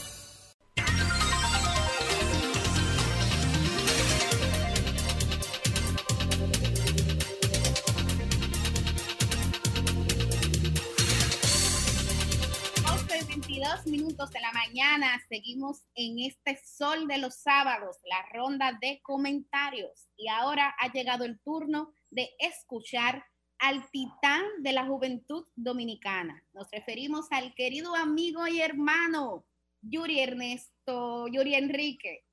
Ah, oye, Yuri Ese sí es bueno, Yuri Enrique. Ese sí es bueno. combina el nombre, combina. Te quedó bien. Yuri Enrique. Te traicionó, te traicionó el subconsciente. Ay, papá. Gracias, gracias, Yuri Alberto. Bueno, Rodríguez, adelante, hermano. Muchísimas gracias, muchísimas gracias, Milice, muchísimas gracias, compañeros. Eh, muchísimas gracias a este, el Dream Team de la radio, el equipo con más influencia de los fines de semana. Y cuidado. Miren, señores, vamos a hablar un poco hoy sobre el tema del toque de queda y eh, de lo que venía hablando nuestro compañero Guarocuya y de cómo nosotros lo vemos desde el punto de vista de la evidencia y del uso de la información para la toma de decisión en las políticas públicas. No lo vamos a politizar. El ayer, hoy es 14 de noviembre, ayer 13 de noviembre, no se registraron muertes por COVID-19 durante las 24 horas. Y la ocupación hospitalaria continúa a la baja. Apenas el 18% de las camas están siendo utilizadas, exactamente 595 de 3.247 disponibles. Asimismo, también el uso de los eh, eh, respiradores. ¿Y cuáles son las cifras eh, conforme a la población en la República Dominicana? Vamos a verlas primero, antes de entrar en el análisis. Los contagiados, conforme a la población, es de un 1.2%. Las muertes es de un 0.02%. Los casos activos es de 0.19%. Y los casos graves dentro de los casos activos es de apenas 0.47% dentro de ese 0.19% que anteriormente le comenté. Y hay un estudio que ha salido muy interesante del MIT, que es el Instituto Tecnológico de Massachusetts, que habla sobre los cierres selectivos óptimos en un modelo SIR de varios grupos. ¿Y qué es un modelo SIR? Es un modelo de simulación de progresión del coronavirus, que por sus siglas en inglés significa susceptible, infeccioso, recuperado. Y vamos a ver cómo, qué, dice, qué dice este, eh, este estudio eh, basado en la evidencia. Y es que cuando se refiere al cierre y al distanciamiento social, explica que el cierre total o los toques de queda no son factibles dentro de la economía de un país. Vamos a plantearlo primero desde ese punto de vista, el punto de vista económico. Y es que hay una política pública de targeting, eso es de selección, de determinación de grupos que tienen contagios, donde está enfocado el contagio, y que explica que hay mayores beneficios en ambos términos si se utiliza esa política pública, en términos de salvar la vida, pero en términos también de reducir los daños económicos que pueda tener el país. Y eh, esa política, hay otra política pública que es la enfocada en la seguridad, en la que, bueno, el gobierno se basaría en tratar de que la mortalidad en la población adulta esté eh, controlada en un 0.2%, pero realmente esto provocaría un cierre hasta que lleguen las vacunas, que no sabemos específicamente cuándo pueden llegar y que hay enfermedades virales que tienen más de cuatro o cinco décadas y todavía no tenemos una vacuna para ellas. Entonces a veces eh, surge un poco de cuestionantes cuando nosotros hablamos de, bueno, tendremos una vacuna tan rápidamente como se nos ha prometido. Habrá que ver. Luego hay una política pública uniforme, que es la que nosotros hemos estado implementando, que puede tener un daño al PIB de un 37.3% en términos de descensos económicos. ¿Y en qué se basa esa política pública uniforme? Bueno, lo que hemos tenido aproximadamente en los últimos 8, 9 meses. Pero ¿por qué es más uniforme en los últimos tres meses? Porque antes de julio, antes de las elecciones, se nos había dado un plan de desescalada que evidentemente rompía con esa uniformidad y que podía generar entonces un proceso de dinamización económica a través de la recuperación de la salud y de la vida de la gente. Pero en los últimos tres o cuatro meses no hemos tenido, o no se nos ha presentado, por lo menos hasta el momento, un plan de desescalada que pueda efectivamente tanto garantizar las libertades de las personas como dinamizar la economía de la República Dominicana, salvaguardando la vida de sus ciudadanos. Y por eso eh, nosotros creemos que el uso de una política pública de cierre selectivo óptimo sería lo más ideal para la República Dominicana, como ya hemos mencionado anteriormente, para salvaguardar vidas, pero también para que la economía no nos dé un palo. ¿Y esto en qué consiste? en que se tenga un cierre más estricto para los mayores de 65 años hasta que llegue la vacuna y que los jóvenes y los de edad mediana pues tengan un confinamiento o un cierre mucho más ligero. ¿Y a qué yo me refiero con esto? Que podamos generar un tope cierre de horario de establecimientos 9, 10, 11 de la noche y que a partir de ahí no se limite el libre tránsito de los ciudadanos. Sin embargo, que haya un cumplimiento efectivo del cierre de esos establecimientos de esparcimiento o de cualquier tipo, al menos que se necesite evidentemente para la producción dominicana. En caso de que no se necesite, pues que haya un, límite de horario eh, que el gobierno determine factible. Y yo creo que eso es lo más sensato que nosotros pudiéramos hacer. ¿Y qué eso produciría? ¿Qué eso ocasionaría? Bueno, una reducción de las pérdidas económicas que serían equivalentes al 10% del PIB. Oigan de lo que estamos hablando. Estamos hablando de un escenario de reducción económica equivalente al PIB del 37% contra un 10%. ¿Cuál nosotros queremos? tomando en cuenta que a partir de enero los planes sociales, el gobierno ya ha dicho que no los va a continuar. ¿Y cuál es el estudio que ha hecho el Ministerio de Industria y Comercio con el Programa de Naciones Unidas para el Desarrollo e INTEC? Bueno, ha dicho con una muestra de más de 1.300 MIPIMES que el 52% de las MIPIMES no van a abrir en la República Dominicana. Triste. Y que del 48% restante al 30% le tomarás le tomará por lo menos 10 meses poder estabilizarse. ¿Eso qué quiere decir? Que el 30% de las que no van a cerrar durarán por lo menos hasta finales del año 2021 para poder recuperarse nueva vez. Pero aquí está el caso. Las MIPIMES son el principal generador de empleo de la República Dominicana. Y usted va a tener entonces una quiebra generalizada porque el 52% no va a volver a abrir. ¿Y ustedes saben por qué muchas de esas MIPIMES no han cerrado? Porque la mayoría de sus empleados o están en fase, o en quédate en casa, o en patí, y los están dejando cobrar ese dinerito hasta que el gobierno desista de esos programas sociales, que por lo visto será hasta finales de diciembre. A partir de ahí, lo que nosotros tendremos será un, escenario sumamente complejo en términos de empleomanía, tomando en cuenta que hasta el día de hoy los cotizantes de la TSS se han reducido en un 30%, señores.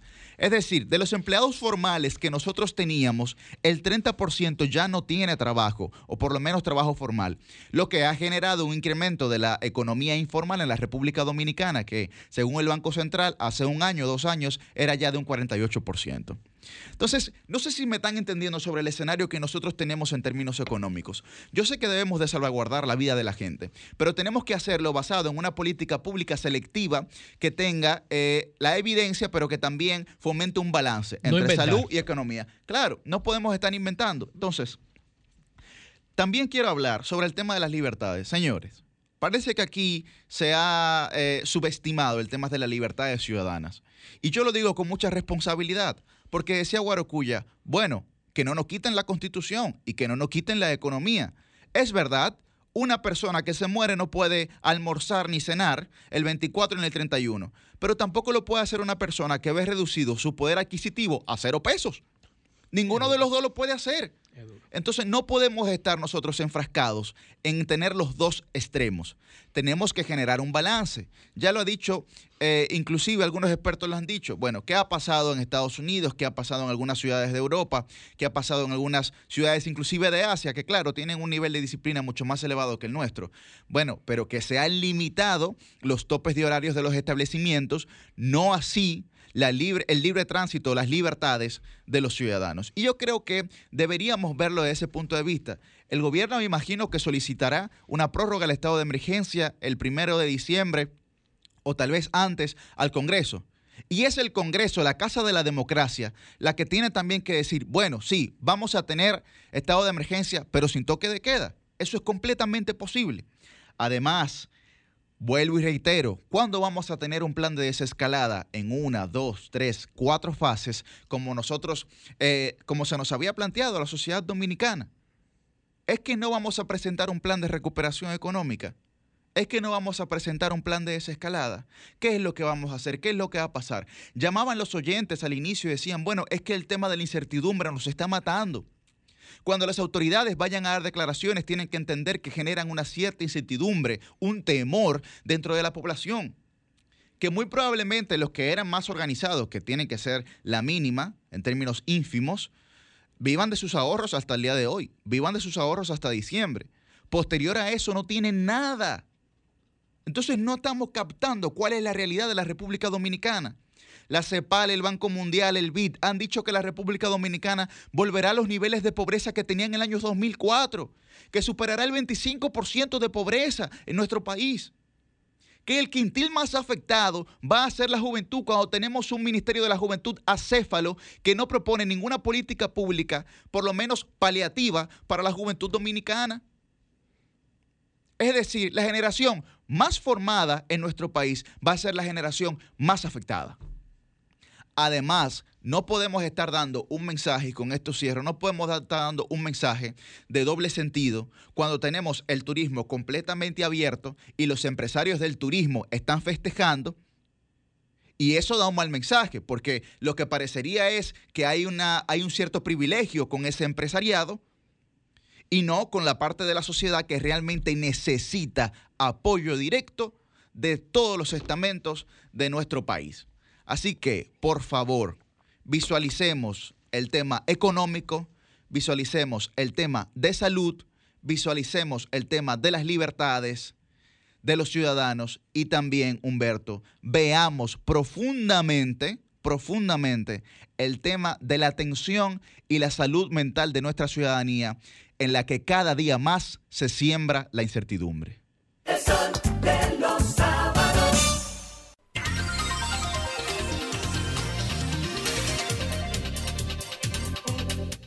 Las 8 y 34 minutos y ya llega el turno de la licenciada que denuncia los males de la ciudadanía, de la versátil, de mi querida amiga Susi Aquino Gotró.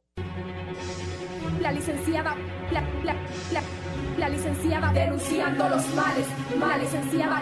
Gracias, muchísimas gracias a mi querido compañero Ernesto Jiménez y al resto del staff este, el más influyente del fin de semana. Y cuidado, agradecer a toda la gente que nos sintoniza por Sol 106.5 FM, así como también por Telefuturo Canal 23 y todas las plataformas de RCC Media. Señores, quiero abarcar eh, unos cuantos temas, dos temas puntuales en el día de hoy. El primero tiene que ver con el matrimonio infantil y eh, saludo pues los pasos que se están dando en ese sentido para su erradicación, no solo en el Congreso, sino el anuncio del presidente de la República de que el lunes estarían informando algunas medidas que se estarán dando al respecto para eh, seguir los pasos para prevenir este mal. ¿Por qué? Porque el matrimonio infantil, aunque hay quienes lo quieran minimizar, es una gran problemática de nuestro país es una gran problemática que no necesariamente implica dos adolescentes como algunas personas han querido plantear, sino que implica una relación de abuso de personas mayores de edad con menores de edad y son estos un amplio porcentaje que se representa en esta terrible ecuación donde las que salen perdiendo son las niñas y las adolescentes dominicanas. Según datos de la encuesta en hogar del año 2014, publicados eh, luego en el 2017, en el país, el 12.5% de las dominicanas entre 20 y 49 años se casaron antes de los 15 años o se mudaron antes de los 15 años de edad. Y el 37% antes de los 18, es decir, antes de cumplir la mayoría de edad. Son cifras sumamente importantes a las cuales hay que prestar atención. Y cita el estudio también que actualmente una, o actualmente al momento del estudio, obviamente, una de cada cinco adolescentes, es decir, el 23.4% entre 15 y 19 años, estaba en ese momento casada o unida a un hombre de 10 años mayor que ella. Es decir, esto revela la diferencia, la disparidad, la situación de desigualdad en esas supuestas relaciones, porque nunca puede ser llamado una relación, un vínculo con un menor de edad. Siempre será abuso, porque los menores de edad no están en capacidad de dar consentimiento para una relación. Eso lo reiteraremos todas las veces que sean necesarias.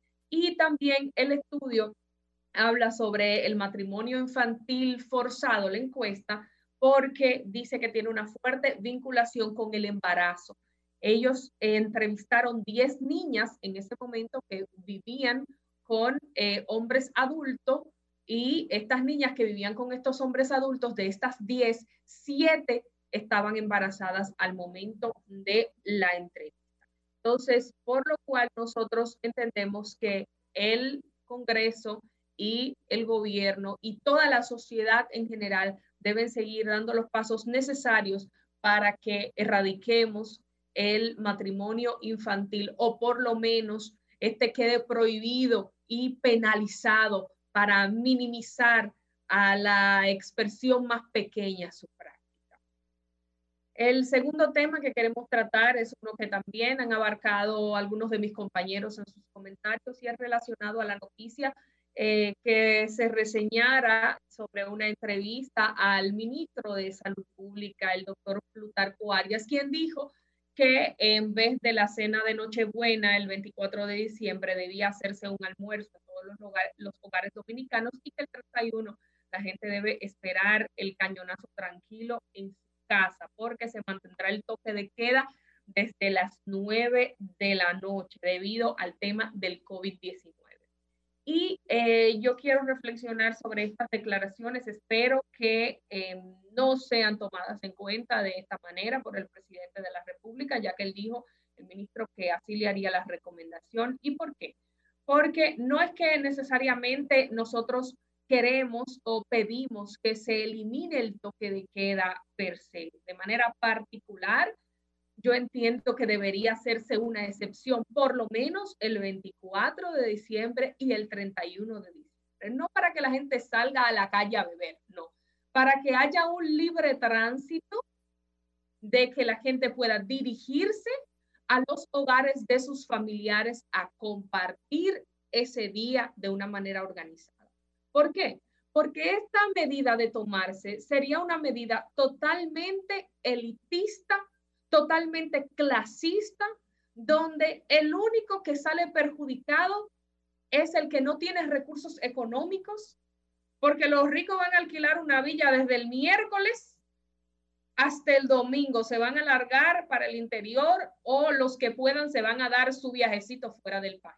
Mira, mira dónde está Pedro ahora. Mientras que el que no tenga recursos económicos para ello, ya sea porque no es pudiente o porque no puede hacer un lío, está siendo condenado a no compartir con su familia ese día. ¿Cómo se componen las familias dominicanas?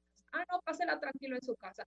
Señores, la gente cuando se casa, valga la redundancia, casa quiere y se muda aparte. Pero eso no quiere decir que el 24 y el 31 usted no va a visitar a su mamá o a su suegra o a su cuñado, toda la familia se reúne en un solo lugar para compartir ese día. Entonces es cercenar la libertad de ver sus seres queridos, de esperar el año tan terrible que ha sido este año con sus familiares. Ay, muy bien, saludan las medidas a algunas personas que tienen su villa en el interior, que pueden alquilar una, o que tienen unas casas grandísimas donde se pueden quedar todos a dormir. O donde se puede hacer, o Susi, que se puede hacer Oktoberfest ahí por la Romana, por ahí.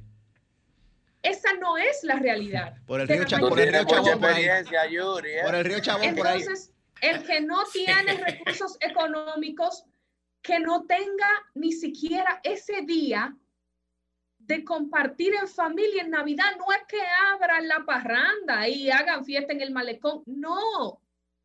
Es que usted por lo menos pueda transitar para tranquilo en familia, como recomienda el ministro, pasar este tiempo.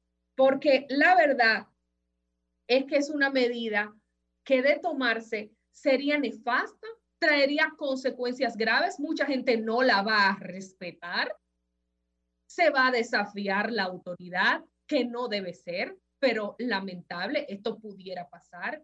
Y yo creo que es importante que el presidente Luis Abinader tome en cuenta estas quejas que de manera masiva se han expresado después de las desafortunadas declaraciones al respecto del ministro de Salud y que haga lamentablemente honor a eh, una nota que publica la destacada periodista eh, de dilatada carrera eh, Nisa Campos en el periódico Diario Libre, que se titula Presidente Luis Abinader, el apagafuegos de los PRDistas. Es una triste realidad, suena fuerte el titular, pero es cierto. Entonces, por favor, presidente Luis Abinader, con el tema del 24 y del 31 de diciembre, no tomemos decisiones elitistas y apaguemos el fuego de algunos funcionarios PRDistas.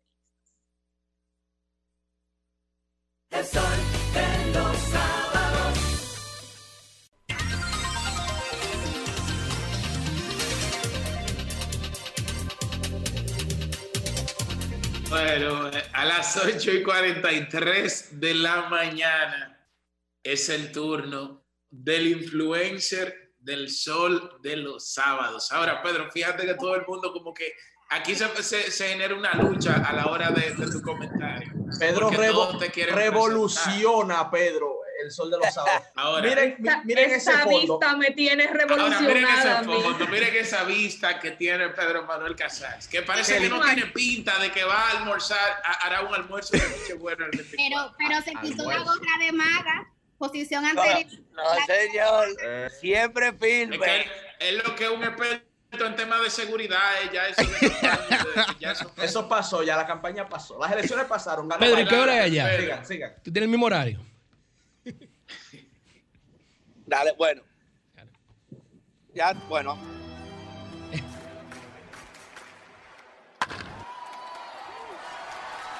Si escuchaste el home fue que llegó el cuarto bate para hablarte a la clara de los temas importantes. El bateador de poder del equipo dominicano, porque él ama su país y por él va a meter mano. Tiene la lengua calva, tú sabes, no tiene pelo, todo lo dice como es. Radical, nunca miedo. Él pelea por este pueblo porque es nacionalista y por las venas le corre sangre. Constitucionalista.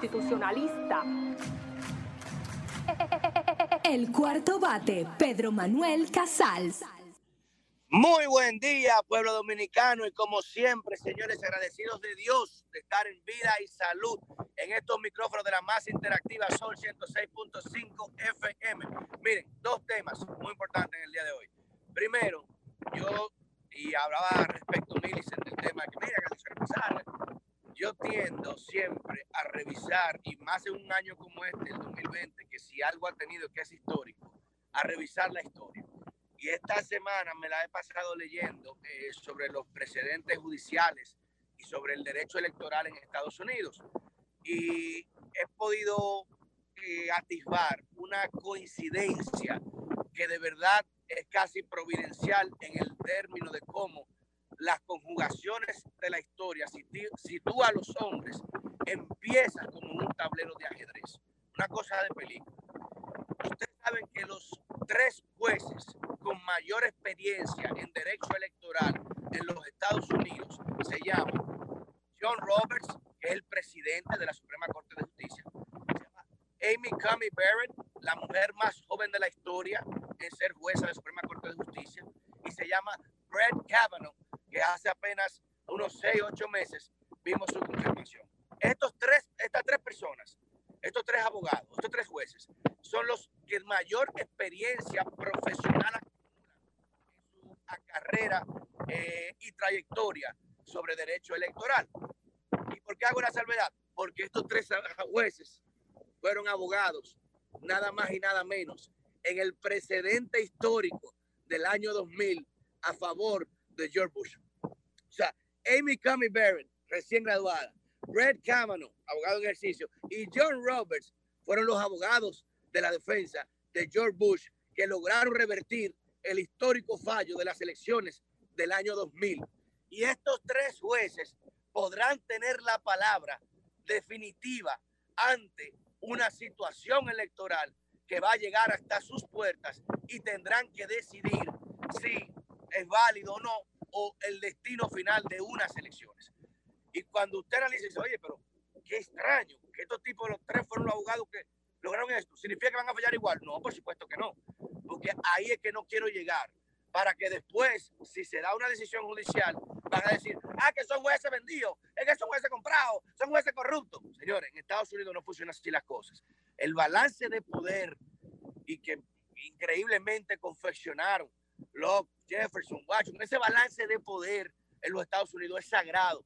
Y esos jueces son vitalicios e inamovibles. O sea que prácticamente no tienen una dependencia de nada ni nadie, solamente a la constitución. Pero hago la salvedad para que usted entienda cómo la providencia tiende a situar piezas como si tal tablero de ajedrez. Ya lo decía Cicerón, ¿eh? somos piezas en un gran tablero que no sabemos cómo nos movemos. Pero hay que esperar a ver hasta dónde va a llegar esto, porque sin lugar a dudas, sin lugar a la menor duda, y con lo que se está sucediendo, y usted analiza el reporte, como digo, histórico, de cómo Barack Obama perdió una, o ganó una reelección perdiendo 3.5 millones de votos. Y en este caso se está hablando que Donald Trump perdería una reelección ganando 10 millones más de votos, o sea, ampliando su base electoral, que hasta el día de hoy es el líder indiscutible del Partido Republicano. Por ustedes que se están agrupando todito al lado de él, al principio lo habían dejado solo, ahora están agrupando porque, oye, el, el, el, líder republicano que más votos históricos ha alcanzado, nunca antes había alcanzado, ni Ronald Reagan la cantidad de votos que ha alcanzado Donald Trump. Y que en este caso, como reitero, no tiene nada que ver con los jueces que ha designado. El presidente designa, nomina jueces y el Senado designa. O sea que no vengan a decir después que son jueces trompistas, nada que ver. Vamos a esperar que la justicia hable. Miren, el tema local, muy importante. Ayer tuve el honor, el gran honor de conversar con nuestro señor presidente de la República, eh, Luis Rodolfo Abinader Corona, en una conversación pública y le hice la pregunta y le hacía la referencia de lo, que tanto he, mencionado aquí y tanto que me decían loco, eh, chacho, tú deja de ver Netflix, deja de ver vaina. Pues ayer el presidente le pregunté si la República Dominicana está en los planes o está siendo considerada su potencial para convertirse en el hub de las Américas. Y respondió en el aire efectivamente de que no solamente nos vamos a convertir en hub de las Américas, vamos a ser el mayor suplidor de mercancías de las Américas. Todo el mundo va a querer venir para acá y tener su almacén aquí para poder distribuirlos, no solamente Estados Unidos, no, a toda Sudamérica, ya están haciendo los enlaces y dio varios adelantos de cómo Bahía Manzanillo va a ser el centro hegemónico de exportación, importación y, supli y suplemento de gas natural, combustible, va a haber zona franca. Es un megaproyecto lo que viene ahí, tanto que lo habíamos mencionado. Y esto para nuestro país, señores, en un contexto de crisis como el coronavirus y como mis compañeros están hablando de que se está asfixiando la economía, yo escuché a Julio ahorita y me dio pavor pensar de que, oye, al 2004 vamos a perder la ganancia económica que hemos logrado si no se da un aspecto de otro abordaje, de otro enfoque a estas restricciones que, si bien es cierto, y lo he dicho, que el que más se preocupó por medidas en su momento fui yo, pero ya conocemos cosas que no sabíamos antes. Ya hemos visto el comportamiento del virus en este clima. Hemos visto que no tiene el mismo nivel de contagio y propagación, no tiene el mismo nivel de letalidad y por tanto tiene que tener otro enfoque en su abordaje.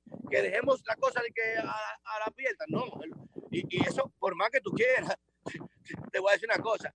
Hablarle de que de toque de queda en Navidad a un dominicano, hermano. Aquí, o la policía tendrá que matar 100 gente en un barrio, para un ejemplo, pero aquí no se va a respetar eso no se va. El dominicano no respeta ni su propia casa alguna vez, hermano. No va a respetar de un toque de queda en Navidad. Y menos cuando tiene ocho meses trancado. Cuando vienen gente de fuera, dominicanos de fuera, vienen a pasarla con su familia y tú le vas a decir que no van a compartir, que tengan ningún almuerzo.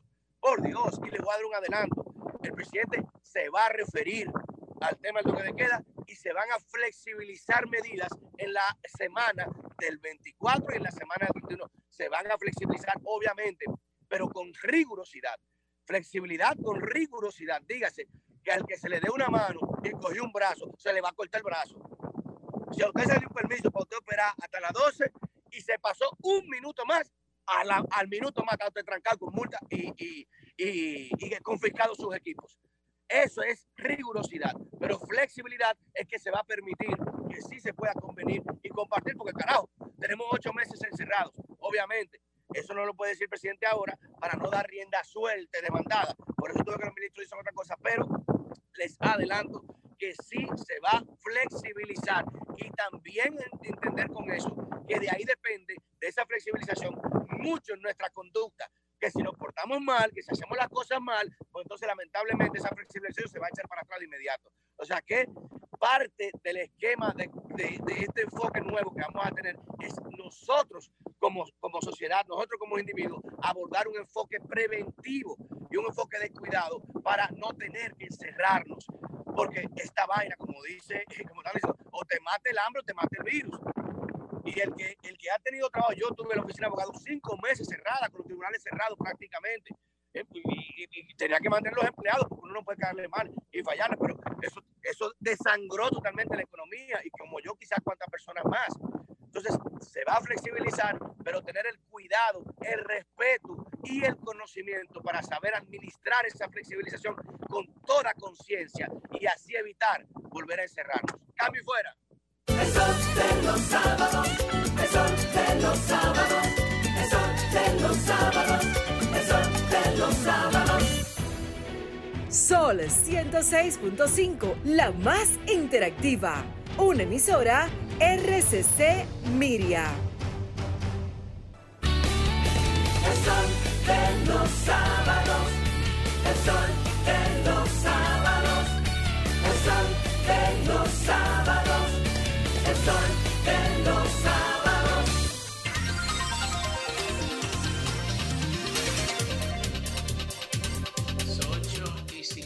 56 de la mañana es el turno de la embajadora del sol de los sábados, Milicen Uribe. Muchas gracias, Julio, y gracias a toda la gente que nos sintoniza, tanto por la emisora matriz, que es Sol 106.5, la más interactiva, así como también por los canales 23 Telefuturo, 29 Teleuniverso y a quienes también nos siguen en el canal de YouTube. Bueno, pues hoy a mí me ha tocado el rol de ser un poco contracorriente, porque a mí sí, y, lo digo honestamente, sí me preocupa el hecho de que aquí se esté hablando de flexibilizar las medidas frente al COVID-19. De hecho, ya hace unas cuantas semanas que yo tenía pendiente hacer aquí algún comentario al respecto, porque he escuchado eh, de fuentes extraoficiales esa solicitud de que se le había hecho al gobierno para que a propósito del periodo navideño, que ya está cada vez más cerca, se comenzaran a flexibilizar algunas medidas hubo una actitud que un poco abonó más esta percepción y es el hecho de cuando se prorrogó el, el toque de queda se hizo solamente hasta el primero de diciembre.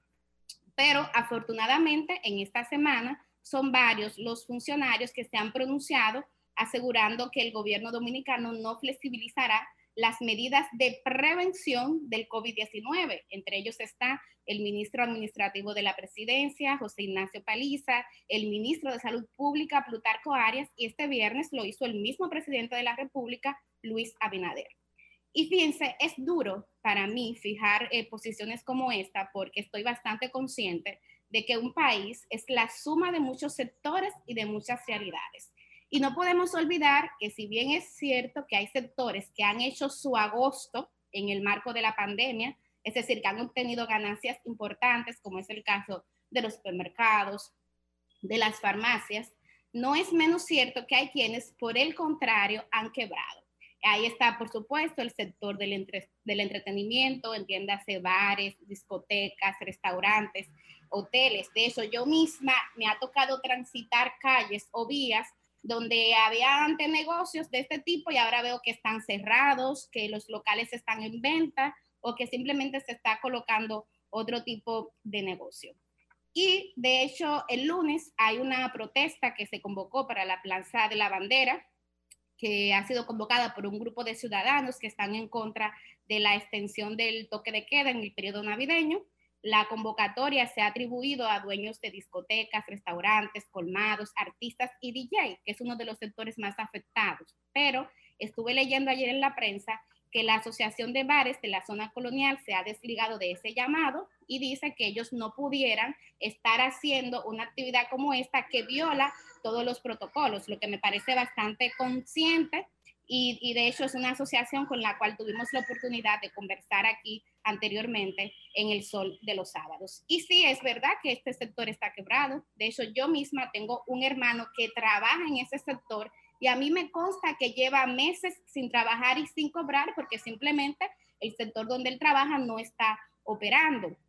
Y aquí nos remitimos nueva vez a ese dilema de economía o salud, que es un dilema al que estamos enfrentados desde que comenzó esta pandemia. Y en ese sentido, eh, yo entiendo que lo primero es la salud, es la vida, porque es cierto que no podemos descuidar la economía, pero ¿de qué valdrá eh, tener ingresos económicos si ya uno está muerto? Es un razonamiento bastante sencillo, pero creo que, que bastante lógico también. En ese sentido, pienso que es importante ser creativos y ser creativas. El sector entretenimiento que tiene derecho a operar y a producir como lo están haciendo otros sectores y que es cierto que está en desventaja, tiene que ser creativo en el sentido, por ejemplo, de variar los horarios en los que opera. Yo he visto con muy buenos ojos como algunas discotecas, por ejemplo, o bares ahora hacen lo que se le llama matiné, esos famosos matiné, que simplemente están operando en horas de la tarde y a principio de, de la noche, como bien lo establece el toque de queda. Pero lo que me parece que no podemos hacer es bajar la guardia y comenzar a flexibilizar, hacer esa política de abrir todo y que entren todo. ¿Ustedes saben por qué? Porque a mí que me ha tocado dar seguimiento diario a las cifras del COVID-19, yo lo que he visto es que cuando eso se hace, cuando hay flexibilidad, entonces los casos han aumentado. Y aquí hay gente que no le gusta recordar, pero hay que tener memoria y recordar lo que pasó cuando en el último tramo de la campaña electoral aquí no se extendió estas medidas y vimos cómo la tasa de positividad diaria se triplicó. Vimos cómo la ocupación hospitalaria colapsó en el caso de Santiago y del Gran Santo Domingo. Pero además, hagamos un ejercicio y veámonos en el espejo de países como Estados Unidos, Francia y España que han tenido rebrote, así como otras naciones de Europa que fueron bastante flexibles y que ahora están enfrentando una segunda ola de COVID-19 y han tenido que volver otra vez a los confinamientos. Países de ejemplo hay muchos. Claro está, comprendo también y estoy de acuerdo con el enfoque de derechos. No podemos olvidar ese enfoque y a mí particularmente me alegra saber que hay personas que están mirando estas realidades previendo este tema de los derechos, derechos como el tránsito, el derecho de la libertad de empresa, entre otros. Pero eh, me parece que es también un tremendismo hablar de dictaduras o de proyectos totalitarios o autoritarios, porque aquí cuando se han limitado esos derechos, se han hecho siguiendo las, normas y los procedimientos constitucionales. Ahí está el artículo 262 y 265 para el tema de los estados de emergencia y el presidente siempre lo autoriza en base a las atribuciones que les confiere el artículo 128 de la Constitución Dominicana. Entonces, a mí por ese el tema de que, ah, que hay un proyecto totalitario, a mí no me preocuparía porque se está haciendo en base a lo que establece la Constitución. Pero sí, y, y aquí enfatizo un poco en este enfoque de derechos fundamentales. Para mí hay derechos que son más importantes que otros. Por eso se le llaman derechos fundamentales. Y para mí la salud y la vida es un derecho fundamental. Y en ese sentido es además un derecho colectivo que implica la gestión de lo público por la inversión que tiene que hacer el Estado dominicano en la salud. Entonces, no es un tema de que, ah, que yo, eh, Juanito de Pérez, fui responsable, me contagié de COVID y es mi problema. No, no es un problema de Juanito, porque aquí cuando los hospitales colapsan, el, el Estado dominicano, que somos todos, tenemos que costear los aparatos para que Juanito, que fue irresponsable, que violentó el toque de queda, que violentó los procedimientos, ahora esté enfermo. Pero además, quizás por Juanito estar en la calle, bebiendo, bailando, haciendo uso de sus derechos, eh, María, que estaba, que estaba cuidándose y se enfermó, ahora no tiene acceso a, por ejemplo, un ventilador. Entonces, son realidades que a mí eh, me parece que es importante que, que la tengamos. El, el derecho al gozo, el derecho al romo, para mí no es un derecho fundamental por lo menos no en este contexto. O sea, para mí hay cosas que son más importantes y que son más prioritarias. Sí, pero nadie está diciendo de gozo y romo, Milicen, nadie está hablando de eso. Yo no estoy diciendo que tú dijiste derecho de gozo y romo. Pero déjala que, déjala que yo te particularizado el comentario, no he mencionado. No digo derecho de gozo y romo, responsablemente. Derecho, la gente tiene derecho a salir porque ya estamos hartos, Milicen.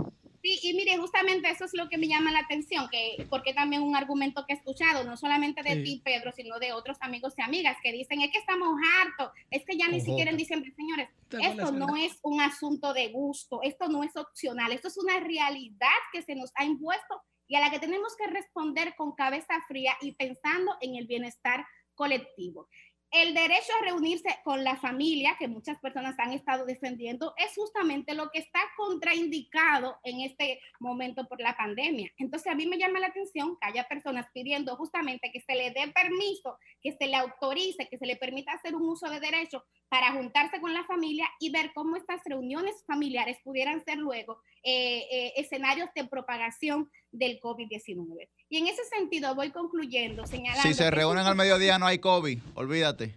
Es importante salir de las burbujas sociales, recordar que las políticas públicas se hacen en base a generalidades y no a excepciones. Recordemos que aquí hay una ciudadanía que ha dado muestra de no cumplir los protocolos o ya acaso olvidamos los videos que se han hecho virales en las redes sociales de gente en los barrios bebiendo. Pero no solamente en los barrios, compañeros y compañeras, también en las plazas, en los restaurantes caros. Entonces, a mí me parece que es importante tomar en cuenta esta realidad porque es verdad que aquí hay mucha gente consciente y educada, que yo estoy muy segura que es capaz de reunirse el 24, el 31 con sus familiares, usar la mascarilla, cumplir el, cumplir el distanciamiento, pero hay gente que no y que cuando, y cuando bebe alcohol comienza a bajar la guardia. Yo no sé si a ustedes le ha tocado, pero a mí sí, por motivos laborales, acudir a almuerzos y a cenas, y ustedes saben lo que pasa, llega todo el mundo ahí con su mascarilla pero después cuando comienzan a beber y a comer, comienzan a bajar la guardia, ay, que se me olvidó, que se acercan, se abrazan. Entonces, ese es el peligro y eso es lo que se debe de evitar. A quienes dicen que, por ejemplo, que simplemente cierren los negocios, pero que permitan que las personas puedan circular, déjenme decirle que aquí hay gente que bebe en la calle. Aquí hay gente que bebe en la calle, entonces esa medida tampoco sería del todo efectiva. Lo que yo sí creo es que es importante es aumentar la supervisión porque no vale de nada que el Estado apruebe protocolos y que luego no lo cumplan.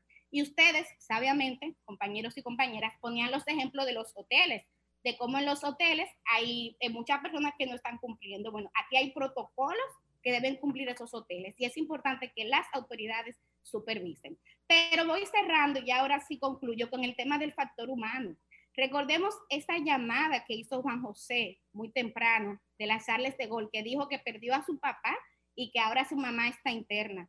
Tal vez quienes están defendiendo el derecho a beber y al gozo por encima de todo es porque han tenido la suerte hasta ahora de que no hayan perdido un familiar por tema del COVID-19. Pero hay que ser solidario y pensar en todos esos dominicanos y dominicanas que sí, que han perdido seres queridos por motivo de esta pandemia. Entonces, compañeros, cierro señalando que hay que dar prioridad a lo que es realmente prioritario el mundo no se va a acabar porque una Navidad, una Navidad, la gente en vez de hacer una cena, haga un almuerzo. O porque una Navidad la gente no pueda reunirse con todos sus seres queridos.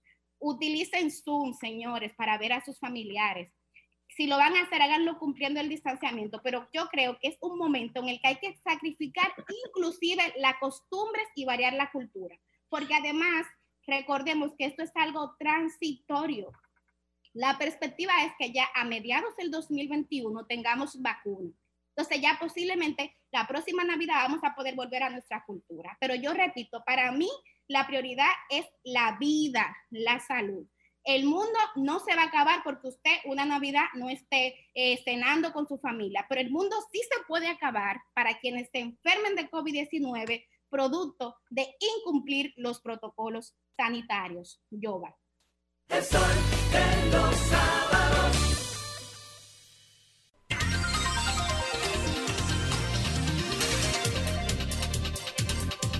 Las nueve, nueve de la mañana. El turno del más duro, el profesor, el maestro de este equipo, Ernesto Aurelio Jiménez. Muchísimas gracias, Pedro Manuel Casals. Muchísimas gracias a todo el Dream Team de la Comunicación Nacional aquí en Sol 106.5 FM, el programa más escuchado de los fines de semana. Marcamos la pauta y somos los más influyentes en el fin de semana en la Radio Nacional. La emisora más importante de este país, Sol 106.5 FM, nos da la acogida y por eso le damos gracias a Dios y entre muchas otras cosas y principalmente por darnos la vida y permitirnos hablar con ustedes. Miren, en la República Dominicana se ha vivido un aumento sostenido de precios en los últimos meses que ya debe empezar a desatar las alarmas del gobierno dominicano. No para que inicien con políticas de estabilización de precios, como se le llama eufemísticamente, y que usualmente tienen efectos contradictorios, pero sí para que atiendan a esos sectores productivos que han sido golpeados. Se ha hablado sobre el precio del plátano y nosotros estuvimos leyendo en la prensa nacional que una gran provincia productora de plátanos, como lo es Asua, que usualmente en tiempos regulares puede inclusive producir 1.200.000 unidades, unidades diarias de plátano, en estos momentos está produciendo menos de 400.000 unidades diarias. Y ante esta escasez, ¿cuál es la consecuencia? Aumento de los precios. Y no hablamos de la gasolina, porque un amigo oyente nos llamó esta mañana pidiéndonos que nos refiriésemos nuevamente a ese tema y lo hemos hecho varias veces, pero ya hemos explicado en este mismo espacio que cada vez que usted compra un galón de gasolina, paga un 38% de impuestos por concepto de este. Entonces, en un estado como el dominicano, en donde las recaudaciones se han deprimido por encima del 30%, las recaudaciones fiscales, es muy difícil esperar que la fórmula de hito funcione en favor del pueblo dominicano. El Estado no va a renunciar a los ingresos que tiene por materia de impuestos de los combustibles y por lo tanto sería una utopía esperar que esto bajase en este momento. Y cuando vemos los datos del Banco Central nos daremos cuenta de una noticia que no se había visto en años en República Dominicana y es que la inflación anualizada, es decir, el aumento sostenido de los precios a lo largo del tiempo, en este caso en un año, de septiembre del año pasado a septiembre del 2020, supera en 0.3% la meta de inflación del Banco Central. O sea, la inflación está un poquito por encima de lo que el Banco Central estimaba podía tener y esperaba podía tener y el impacto para nadie es un secreto de que deprime la capacidad de consumo de los dominicanos y de que es un problema terrible, sobre todo en momentos en donde los ingresos de la familia dominicana se ha visto dramáticamente reducida por las medidas para combatir el coronavirus COVID-19. Hay que ponerle atención a cómo están aumentando los precios. En otro orden, señores, en torno a las libertades, en torno al coronavirus y las medidas para combatirlo. Cuando inicia la epidemia a principios de año, había poca información. Los gobiernos del mundo eh, de manera alarmada empezaron a tomar medidas restrictivas y hasta draconianas, en donde no se, no se respetaba la libertad de los ciudadanos. Si pensamos en China, que es un país eh, totalitario, una dictadura de partido, el Partido Comunista es el único partido que tiene derecho a gobernar la República Popular China, se tomaron medidas que, que rompían, que partían el alma, pero uno pudiera decir, ajá, funcionaron. Mm, menos de 3.000 eh, mil y algo de muertos en un país que tiene una población que supera los 1.500 millones de personas, los 1.300 millones de personas. No cree nadie. pero, pero, por supuesto, porque también es un, es un gobierno poco transparente, pero se pudiera decir, aunque sean más, que funcionó cercenar de manera brutal las libertades de sus propios ciudadanos. Lo que no se dice son las muertes por falta de acceso a alimentos en China. Lo que no se comenta son las muertes por el deterioro de la salud mental de los ciudadanos en China. De eso no se habla. Esas cifras se ocultan. Y tampoco se dice que otros países como Taiwán y Corea del Sur manteniendo la democracia y las libertades fundamentales, han tenido éxitos mucho más rotundos que los de China. En Taiwán, les doy un dato que ustedes probablemente desconocen. Taiwán es, una, es una isla democrática. Sí, Taiwán es una isla democrática de 23 millones de habitantes que nos puede dar clases en desarrollo, clases de desarrollo. Y sin embargo, nosotros los pateamos prácticamente de una manera artera cuando iniciamos relaciones en diplomáticas con China. En Taiwán tienen más de 100 días sin un caso nuevo. Escúchese bien. Y tan solo han muerto en todo el trayecto de la pandemia, desde febrero hasta la fecha, siete seres humanos en Taiwán, una isla que duplica a la República Dominicana en cantidad de habitantes. Entonces, hay casos en donde se respetaron las libertades, se respetó la democracia y tuvieron éxito. Y les doy un datito muy importante con Taiwán no impusieron nunca el toque de queda. Porque aquí de lo que se está hablando no es de que flexibilicemos a lo loco. Aquí no se está hablando que respetemos el derecho a beber romo, que por demás no es un derecho fundamental. Aquí no se está hablando de eso. Aquí se está hablando que se respeten las libertades por las cuales tanta sangre se ha derramado a lo largo de siglos en esta parte este de la isla española. El derecho a circular, el hecho de que usted cuando sale a las seis, a las siete y media de la noche un domingo, porque falleció un familiar, como le pasó a una diputada de la Fuerza del Pueblo, no la traten como a una criminal, porque cometió el gravísimo pecado de tomar su vehículo e ir a ayudar a una familia que se le había muerto un familiar y el Estado la trató como una criminal, vulnerando varios derechos fundamentales de esa ciudadana. A pesar de, que ella se identificó, se identificó en ese momento. Entonces, a la policía hay que tener, claro, hay que tener cuidado con los populismos, hay que tener cuidado con los ejemplos extremos de que, ah, no, aquí hay gente que prefiere el derecho a beber romo al derecho a la vida, pero por Dios, ¿quién ha planteado en su sano juicio eso? Claro. Y, la, y la, policía, Ernesto, cometiendo atropellos sistemáticos. Triste. ¿Y qué, ¿Y qué es lo que nosotros planteamos? El toque de queda como medida efectiva para evitar el contagio del coronavirus se está demostrando que está fracasando. Hay informes que nosotros citamos en, en programas anteriores de la Universidad de Oxford y de la Universidad de Harvard, en donde cuestionan el impacto del toque de queda, de mecanismos restrictivos, que lo que están logrando es crear que las familias pasen hambre, que las economías se destruyan y que mañana, gracias a los desastres sociales que esto va a provocar, las muertes, las muertes serán mucho más que las que ha producido el coronavirus.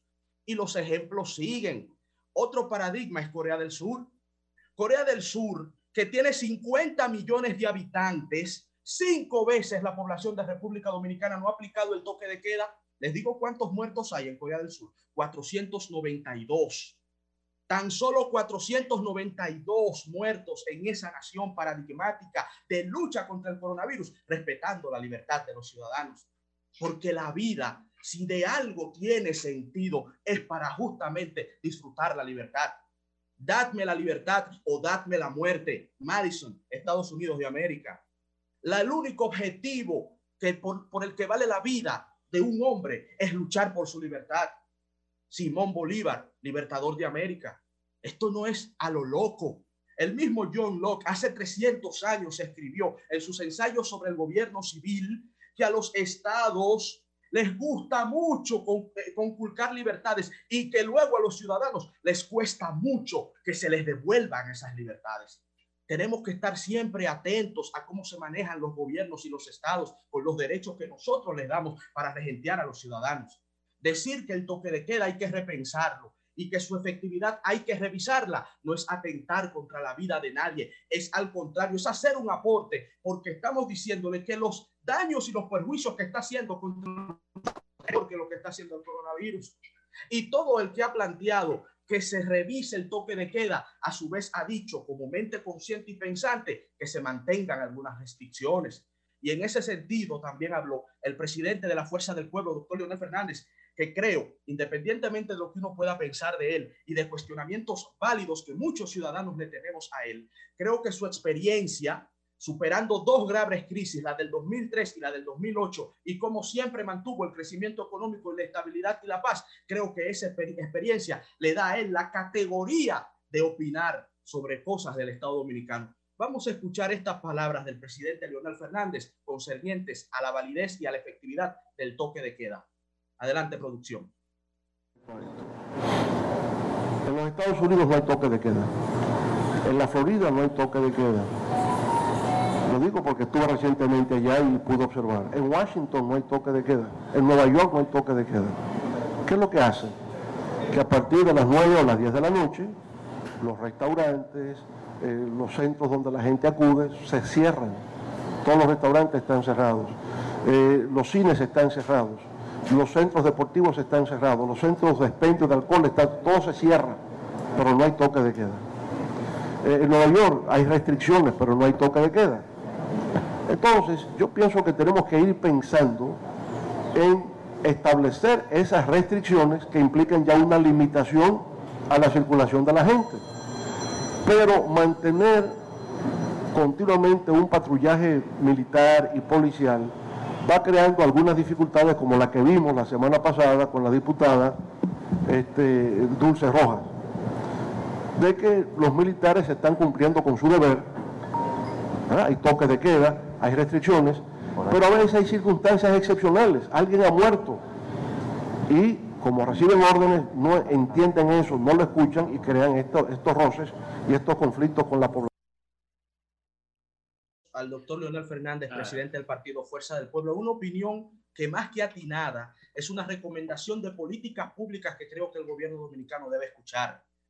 ustedes se fijaron, no es liberalizar a lo loco, no es abrirnos sin control, no, no, no, no, no. Es controlar políticas que permitan que los ciudadanos tengan la posibilidad de producir y también preservar sus claro, vidas. No improvisar.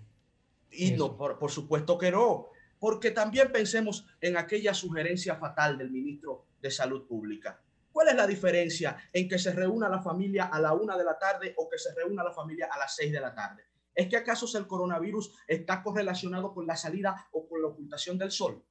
Nada que ver. Si aquí se está inclusive incentivando el turismo, si aquí tenemos los hoteles en donde los turistas a todas horas beben, salen y hacen lo que quieran, si aquí están, estamos abiertos a que lleguen de fuera. Aquí no hay un solo establecimiento, aquí no hay un solo establecimiento que no esté reventado de gente. No lo revise su Instagram.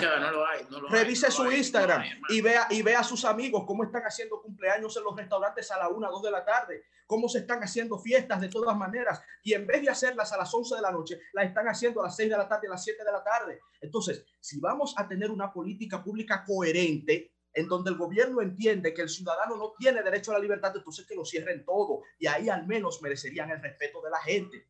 Si van a ser coherentes los amigos del gobierno, que mantengan el discurso que tenían hace tres meses, cuando las decisiones las tomaban otras autoridades, eran malas, ahora que les toca a ellos, eran buenas. Si vamos a ser coherentes, entonces ese almuerzo que se, ha propugnado, que los hagan ellos en sus casas, pero que no se abroguen la fatal arrogancia que describía Friedrich Hayek, premio Nobel de Economía, de pretender imponer la cultura, lo que debe seguir todo un pueblo en este esquema, ni con crisis ni sin crisis. Cuando se le otorga el derecho al Estado de conculcar libertades, luego es muy difícil recuperarlo el toque de queda como política pública no tiene sentido porque su efectividad está aprobada, ha caducido.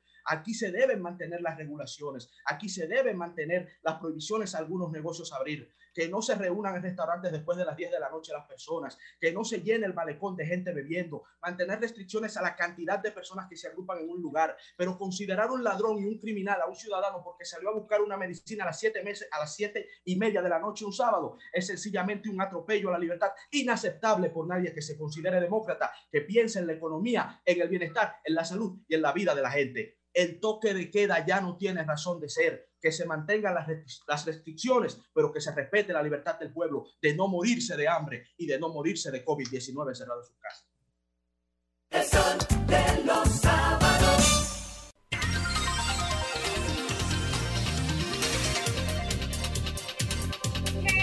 9 y 23 minutos de la mañana y seguimos ahora para cerrar esta ronda de comentarios. Lo hacemos de la mano del capitán de esta nave, el hombre que tiene bajo su responsabilidad seguir llevando. Ay, papá. Seguro. Nos referimos a Julio Alberto Martínez. Gracias, Millicent, y a todos los amigos y amigas que están en sintonía con el programa más influyente y plural de los fines de semana. Miren, señores, yo quiero referirme eh, a ese último tema que trató Ernesto a propósito de la propuesta del expresidente Leonel Fernández, quien dijo que recientemente estuvo en Washington, estuvo en la Florida, eh, y que allá no hay eh, toque de queda y sí se mantienen algunas restricciones yo también estuve, tuve la oportunidad de estar en la Florida eh, recientemente y ciertamente eh, los comercios tienen un horario limitado de operación. Sin embargo, la circulación, la gente puede circular en las calles libremente bajo ciertas restricciones y no se genera ese estrés psicológico que nosotros estamos viendo que está sucediendo en la República Dominicana. Y ese contrasentido de mantener un toque de queda eh, en un horario determinado, cuando antes de que inicie formalmente ese toque de queda, todo el mundo está aglomerado en distintos lugares, manteniendo eh, las medidas de distanciamiento social, porque ciertamente esas medidas se están cumpliendo. El toque de queda tenía sentido en principio cuando inició todo esto de la pandemia del COVID-19 porque de alguna manera le daba como un periodo de gracia a los gobiernos para estudiar la situación y para emprender acciones eh, que pudieran contrarrestarla para ganar tiempo y, tomar algunas medidas sanitarias pertinentes. Pero ya hoy en día yo me inclino y, y respaldo esa corriente de opinión de quienes plantean que se flexibilice el toque de queda y que se haga no, y, hacerlo no implica una relajación total de las medidas eh, y de las limitaciones que el Estado ha impuesto para, para controlar esta situación sanitaria. Más bien, eh, esto significa oxigenar un poco a las personas para que no estén padeciendo este estrés y diríamos estas consecuencias negativas para la salud mental que está teniendo esta limitación de los derechos fundamentales.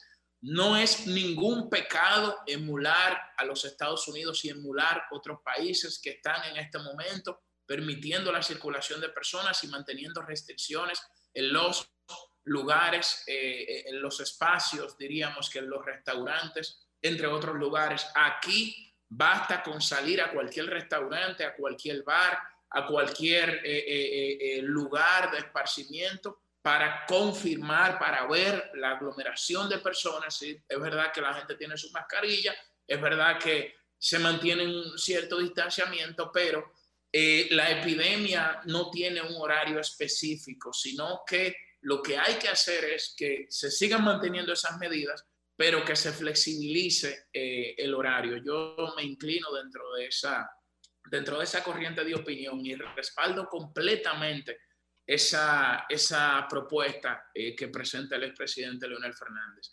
Miren, en otro orden, eh, el Fondo de las Naciones Unidas eh, para la Población publicó un estudio que se titula Consecuencias socioeconómicas del embarazo en la adolescencia en seis países de América Latina y el Caribe. En este estudio se analiza específicamente eh, la situación del embarazo en adolescentes en Argentina, en Colombia, en Ecuador, en Guatemala, en México y en Paraguay. Y yo creo que hay, hay varios datos, pero yo me voy a limitar por cuestiones de tiempo a dos datos que arroja este estudio que yo entiendo que los, que los hacedores de políticas públicas eh, de la República Dominicana deben tomar en cuenta a propósito de que estamos en el marco de bueno, yo no diría del debate, porque ya el matrimonio infantil eh, ha alcanzado un consenso entre los distintos actores de la sociedad dominicana y que eh, finalmente será erradicado. Pero dice eh, este estudio que casi la mitad de las madres de 10 a 19 años que se dedica exclusivamente a tareas domésticas tiene tres veces menos oportunidades de obtener un título universitario que eh, las mujeres que postergan su maternidad. Esto, lógicamente, que encierra eh, graves consecuencias socioeconómicas para las eh, adolescentes que tienen un embarazo temprano, que se ven obligadas a tener que salir de las aulas, que se ven obligadas a tener que asumir eh, tareas domésticas, que se ven obligadas a tener que eh, vivir en, una especie de círculo vicioso y que eh, va generando una desigualdad social que lo que provoca es que se mantengan en ese círculo pernicioso y que no puedan ascender en términos socioeconómicos. Y también otro dato interesante que arroja este estudio es que las mujeres que tienen hijos después de los 20 años, es decir, las que postergan su maternidad, ganan en promedio anual 573 dólares más que las mujeres que tienen hijos a edad temprana. Yo creo que estas dos conclusiones eh, eh, están muy bien fundamentadas y tienen que motivar y obligar a los hacedores de políticas públicas a que más allá de una retórica y de una oposición eh, diríamos, eh, mediática y de pronunciamientos y retórica vaga, tiene que obligarlos a tomar acciones concretas para sacar a la República Dominicana de ese lugar tan vergonzoso en el que se encuentra en estos momentos, porque nuestro país lidera la tasa de embarazo en adolescentes, de jóvenes entre 15 y 19 años, de América Latina y el Caribe. Y esto, por supuesto, que es una situación aberrante que reproduce la pobreza en nuestro país y que, y que, y que encierra, eh, eh, eh, causa consecuencias, tiene consecuencias terribles en términos económicos, en términos sociales, en términos de salud, en términos psicológicos para estas jóvenes que están en estos momentos pariendo como conejos, pariendo como conejos cuando se supone que deberían de estar estudiando. Yo creo que este es un punto importante. Y esto lo veo como muy relegado a un segundo y tercer plano y todos nos estamos centrando en, el matrimonio infantil. Sin embargo, estos también son puntos que deben eh, estar en la agenda de debate y ese, y ese es mi interés de dar esos datos del estudio del, que publicara el Fondo de Naciones para la Población. Miren, en tercer lugar, eh, y brevísimamente, cuando tomaron formalmente posesión los nuevos miembros de la Junta Central Electoral, el presidente del Senado, el doctor Eduardo Estrella, dio unas declaraciones que a mí me parecieron muy atinadas, maduras, humildes y que yo creo que es el mayor reto que tienen los actuales miembros de la Junta Central Electoral. Y digo esto al margen de los cuestionamientos que generó, los cuestionamientos y las ponderaciones favorables que generaron tanto el proceso de escogencia de los miembros de la Junta Central Electoral como lo que finalmente ocurrió. Y dijo Eduardo Estrella que los nuevos miembros deben demostrar lo que es una Junta Central Electoral independiente. Para mí, y yo lo reitero, la Junta Electoral pasada fue fruto de un consenso entre las distintas organizaciones políticas esta no tomó en cuenta la opinión del principal partido político de la oposición, pero ya esto es un hecho consumado. Y sobre un hecho, bueno, ya eh, eh, hay que pasar la página. Ahora, ¿qué, queda, ¿qué le queda a la actual Junta Central Electoral? Bueno, demostrar que simplemente actuará con independencia y que no va a actuar con un favoritismo político de otorgar, por ejemplo, un reconocimiento de una organización mayoritaria a un partido político que a todas luces obtuvo menos de un 5% de los votos y que ahora eh, lo, que, lo que pudiera interpretarse es como un intercambio de favores si se intenta favorecer, eh, eh, en este caso, a la fuerza del pueblo que no obtuvo los votos suficientes para, ser, que, para tener la categoría de partido mayoritario. Aunque este es un debate que, que irá a las altas cortes y que, y que, y que tuviera distintas, distintas opiniones, lo cierto es que no obtuvo la categoría de partido mayoritario. Entonces, yo creo que en ese tenor y en esa, diríamos que en esa misma tesitura del presidente eh, del Senado de la República. Tengo un aporte, Julio. Yo también hago ese llamado a la, a la nueva Junta Central Electoral ustedes tienen el desafío incluso de, hacer quedar mal hasta el propio partido, de, al principal partido de oposición, que ya ha cuestionado su parcialidad. ¿Cómo? Tomando medidas y tomando acciones que toda la sociedad y todos los actores políticos consideren como acciones independientes, Humberto. Cambio fuera. El sol de los sábados, el sol de los sábados, el sol de los sábados, el sol de los sábados. Sol 106.5, la más interactiva. Una emisora RCC Miria. Sol 106.5, la más interactiva. Una emisora RCC Miria. El sol de los sábados, el sol de los sábados, el sol de los sábados,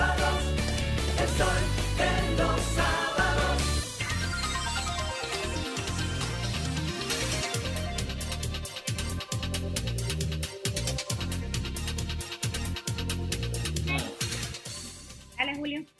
Estamos de regreso en el Sol de los Sábados esperando conectar con nuestros invitados y yo te propongo, Millicent, y le propongo a todo el equipo que tomemos algunas llamadas. Pero, pero, Julio, un detalle. antes, Julio. Yuri, tenía una, una, acotación de tu comentario que es importante que la gente la, la sepa. Sobre todo por esa barra que tú le colocaste a la Junta Central Electoral, que me parece adecuada.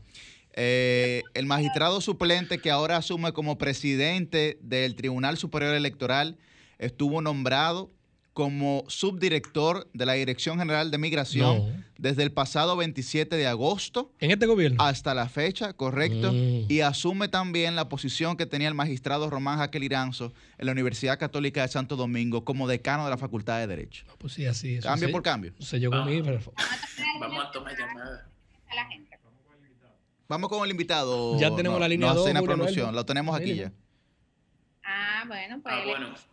Perfecto, perfecto. A Cristóbal Rodríguez, abogado constitucionalista, con quien vamos a analizar uno de los temas que ha sido, eh, ha ganado mayor relevancia esta semana, que es lo del matrimonio infantil. Eh, Cristóbal, buenos días, bienvenido al Sol de los Sábados. Hola, Milicen, buenos días, saludos a todos en cabina, un placer estar con ustedes. Saludos, profesor. Bueno, yo quiero hacer la, primera pregunta porque te sigo en Twitter y vi que recientemente publicaste un tweet que decía que la palabra matrimonio no puede ir acompañado de infantil, que no era correcto. Entonces me gustaría que pudieras explicar un poquito a qué te referías. El tema es eh, muy sencillo. La, la ley 13603 que es la ley de protección de los derechos de las personas infanto-adolescentes en República Dominicana, define el abuso sexual como una práctica de un niño por un adulto cuando median cinco años de, distancia en la edad. Entonces, si un, si un niño eh, se casa, vamos a decir entre comillas, con una persona que sea adulta, no, no se está perpetrando un matrimonio, se está perpetrando un delito. Entonces, por eso yo decía, del de matrimonio e infantil no encajan en una misma oración, no encajan, porque eso está definido en la ley como un delito sancionable. Entonces, Cristóbal, de, lo que estaríamos hablando es de la posibilidad de que un niño o una niña de 16 años, digamos, se case con otro niño u otra niña de 17 años. Ese, eh, ahí ahí pudiéramos entonces eh, concebir ese concepto ¿no? de matrimonio infantil. No, no, el tema, el tema es, vamos a ver, hay un marco constitucional de protección de las personas menores de edad. Y el propósito de ese marco constitucional es proteger y garantizar el desarrollo armónico e integral de las personas menores de edad. Eso, como política de Estado, no es posible realizarse si en el Estado dominicano se continúa permitiendo la práctica de que los niños se casen. O sea, de que, de que las personas menores de edad se casen, porque desde el momento en que tú te casas, las, las personas que no son niños, es decir, los adultos, desde el momento en que se casan no pueden seguir su universidad. Por ejemplo, no pueden seguir los estudios, por ejemplo, y son adultos. ¿Entiendes? Entonces, imagínate tú, una persona menor de edad casada, las posibilidades de, progreso, de desarrollo en los términos que manda la Constitución se eliminan totalmente. puede, puede haber excepciones, pero las normas jurídicas y constitucionales no se producen para prever excepciones, sino para, como reglas, como reglas, como estándares dentro de lo que debe producirse el comportamiento social. Entonces, ese es, ese es el tema. Los propósitos de el ordenamiento constitucional son de imposible materialización en el marco de la permisión del matrimonio de personas menores de edad. Excelente. Bueno, vamos a darle ahora la bienvenida a esta discusión a Orlando Salvador Jorge Villegas, diputado del Distrito Nacional, es cofundador de este espacio y con quien queremos también analizar, Cristóbal y compañeros, lo que ha venido pasando en el Congreso Nacional con este tema. Claro. Orlandito, bienvenido. Sobre todo porque Orlando ha sido el primero que ha, que ha dado una cronología sobre lo que ocurrió desde que se sometió este proyecto a la Comisión de Justicia, porque se difundió mucha información falsa en los medios de comunicación. Orlando, buenos días. Sí, buenos días, colegas, hermanos del Sol de los Sábados. Eh, como ustedes bien dicen, eh, a este, este, este tema del matrimonio infantil lleva años en la Cámara de Diputados y por distintas situaciones no se había podido llegar a quizás a un consenso, o mejor dicho, se había llegado a un consenso, pero no había llegado al Pleno de la Cámara de Diputados, porque en el año 2018, que fue la última vez que se rindió un informe favorable, al mismo a un proyecto similar al que fue propuesto en esta legislatura, con la única diferencia de que el anterior era eh, parte de la, digamos, de la modificación integral al Código Civil. Ahora se está manejando como algo aparte. Eh, pero por el tema de la ley de partidos y otros temas políticos del momento, no llegó al Pleno luego de que hubo un consenso en la Comisión de Justicia. Ahora, en, esta, en este inicio de la legislatura, eh, de esta segunda legislatura, se llegó al consenso en la Comisión de Justicia, como ustedes vieron hace dos días, y esperamos que vaya al Pleno la semana entrante para que todos los diputados podamos entonces aprobarlo y pueda entonces ser modificado el artículo. Orlando, ¿y qué fue lo que pasó con, con, los supuestos legisladores que estaban en contra del matrimonio, eh, de, la aprobación de a favor? Esa, correcto, correcto. Gracias, Melissa. Es que supuestamente estaban a favor. Ese es un buen punto y eso es importante aclararlo porque se, hubo una desinformación muy grande y esos colegas fueron víctimas de, de una campaña que lo llamaron pedófilo, pederasta, muchísimas cosas que no es cierto. Unos revoltosos comenzaron con eso, sí. No hubo cinco diputados a favor del matrimonio infantil. Eso es falso, eso es mentira. Obviamente hubo una desinformación momentánea que luego fue corregida, porque el tema era que habían dos proyectos de ley eh, sobre la mesa en cuanto a eliminar el matrimonio infantil. Y hubo un empate en la votación de ambos proyectos. Esa fue la situación. No fue que hubo cinco que estaban a favor del matrimonio infantil. Eso es mentira. De hecho, en la Cámara de Diputados, quiero decirlo aquí, bajo el liderazgo del presidente Alfredo Pacheco, hay un consenso en cuanto a eliminar el matrimonio infantil. Sería bueno, Capi, que expliques cuáles son los, dos proyectos que habían sobre la mesa, que uno tenía una diferencia de cinco años, me parece. había, y es un tema importante, gracias Yuri por, por traerlo a la mesa. En el año 2017, cuando se trató el proyecto por, eh, por primera vez, digamos, en los últimos años, habían, ah, hubo, hubo un informe favorable a un proyecto que eliminaba el matrimonio infantil, pero permitía una dispensa para aquellos menores de 16 años que, se, que podían, digamos, tener una relación con una, un, otro, otra persona mayor, creo que le, llevaba, le podía llevar 5 años. Correcto. Ese proyecto, esa dispensa luego fue retirada en el año 2018 ¿Qué pasó ahora? Que se volvió y se reintrodujo ese proyecto con esa dispensa y ese era el otro proyecto que había sobre la mesa en la Comisión de Justicia. Teníamos el proyecto eh, de, que, o sea, que, para casarse tienes, que tener 18 años exclusivamente y eh, había otro proyecto con la dispensa de poder casarse con 16 años con una persona que te llevara más eh, solamente hasta 5 años ahí fue que hubo el, el, tema del empate, porque se discutieron ambos proyectos.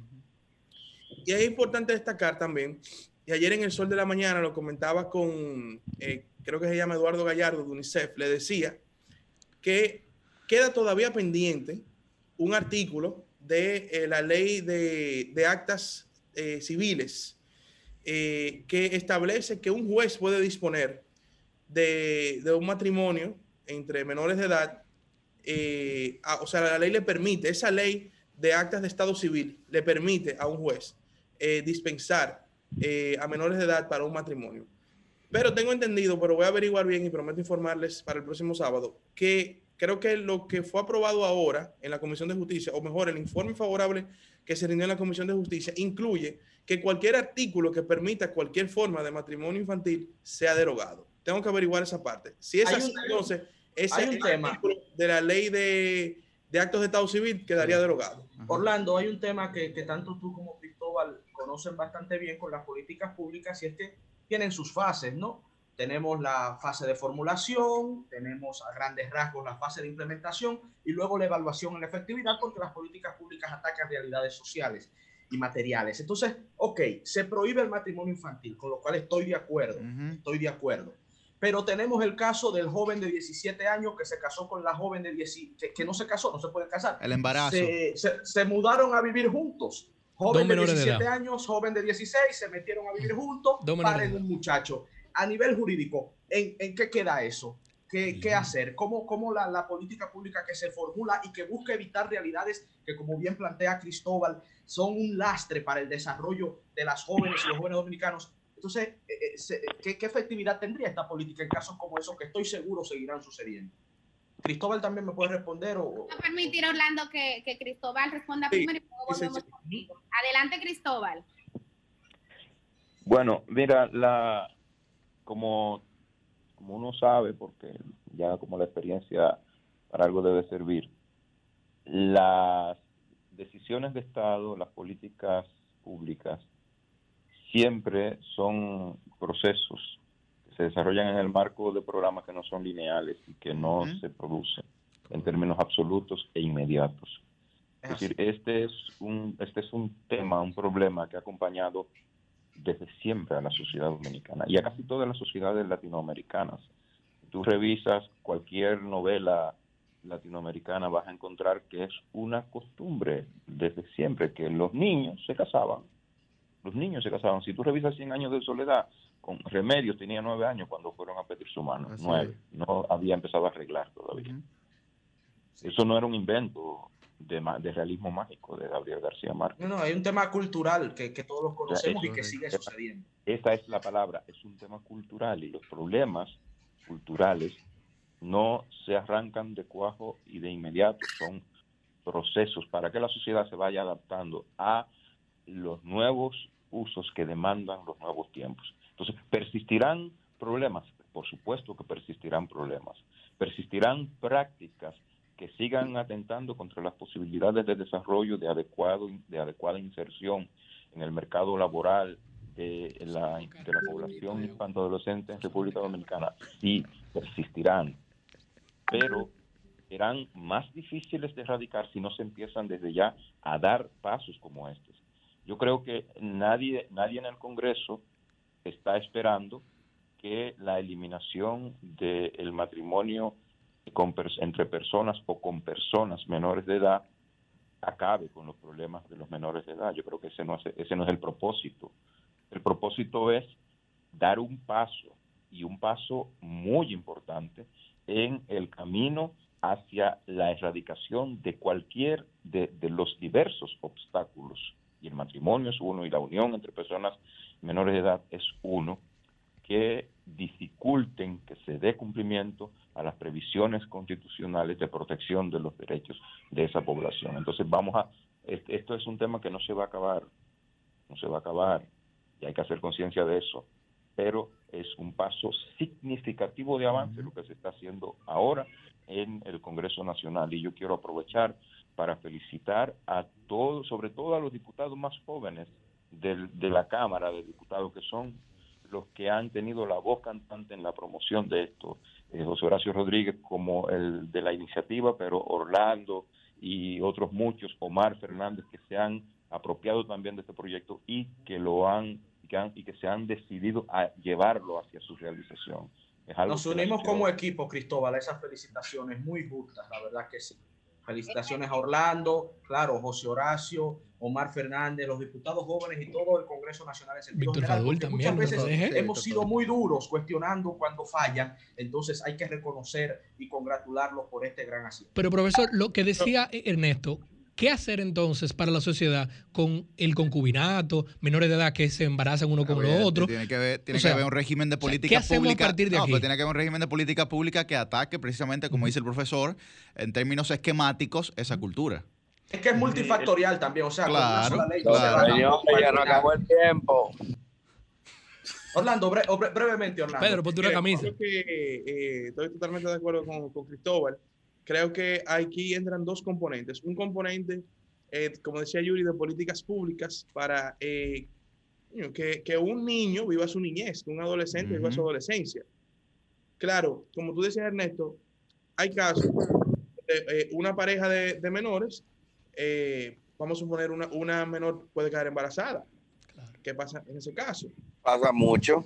Yo creo que hay que establecer, entonces, en este caso, algunos puntos en cuanto a relaciones de menores que puedan conllevar a una eventual unión temprana, eh, en fin, pero yo creo que sobre todo, como siempre... Orlando, lo que yo no, lo que yo no quiero es que...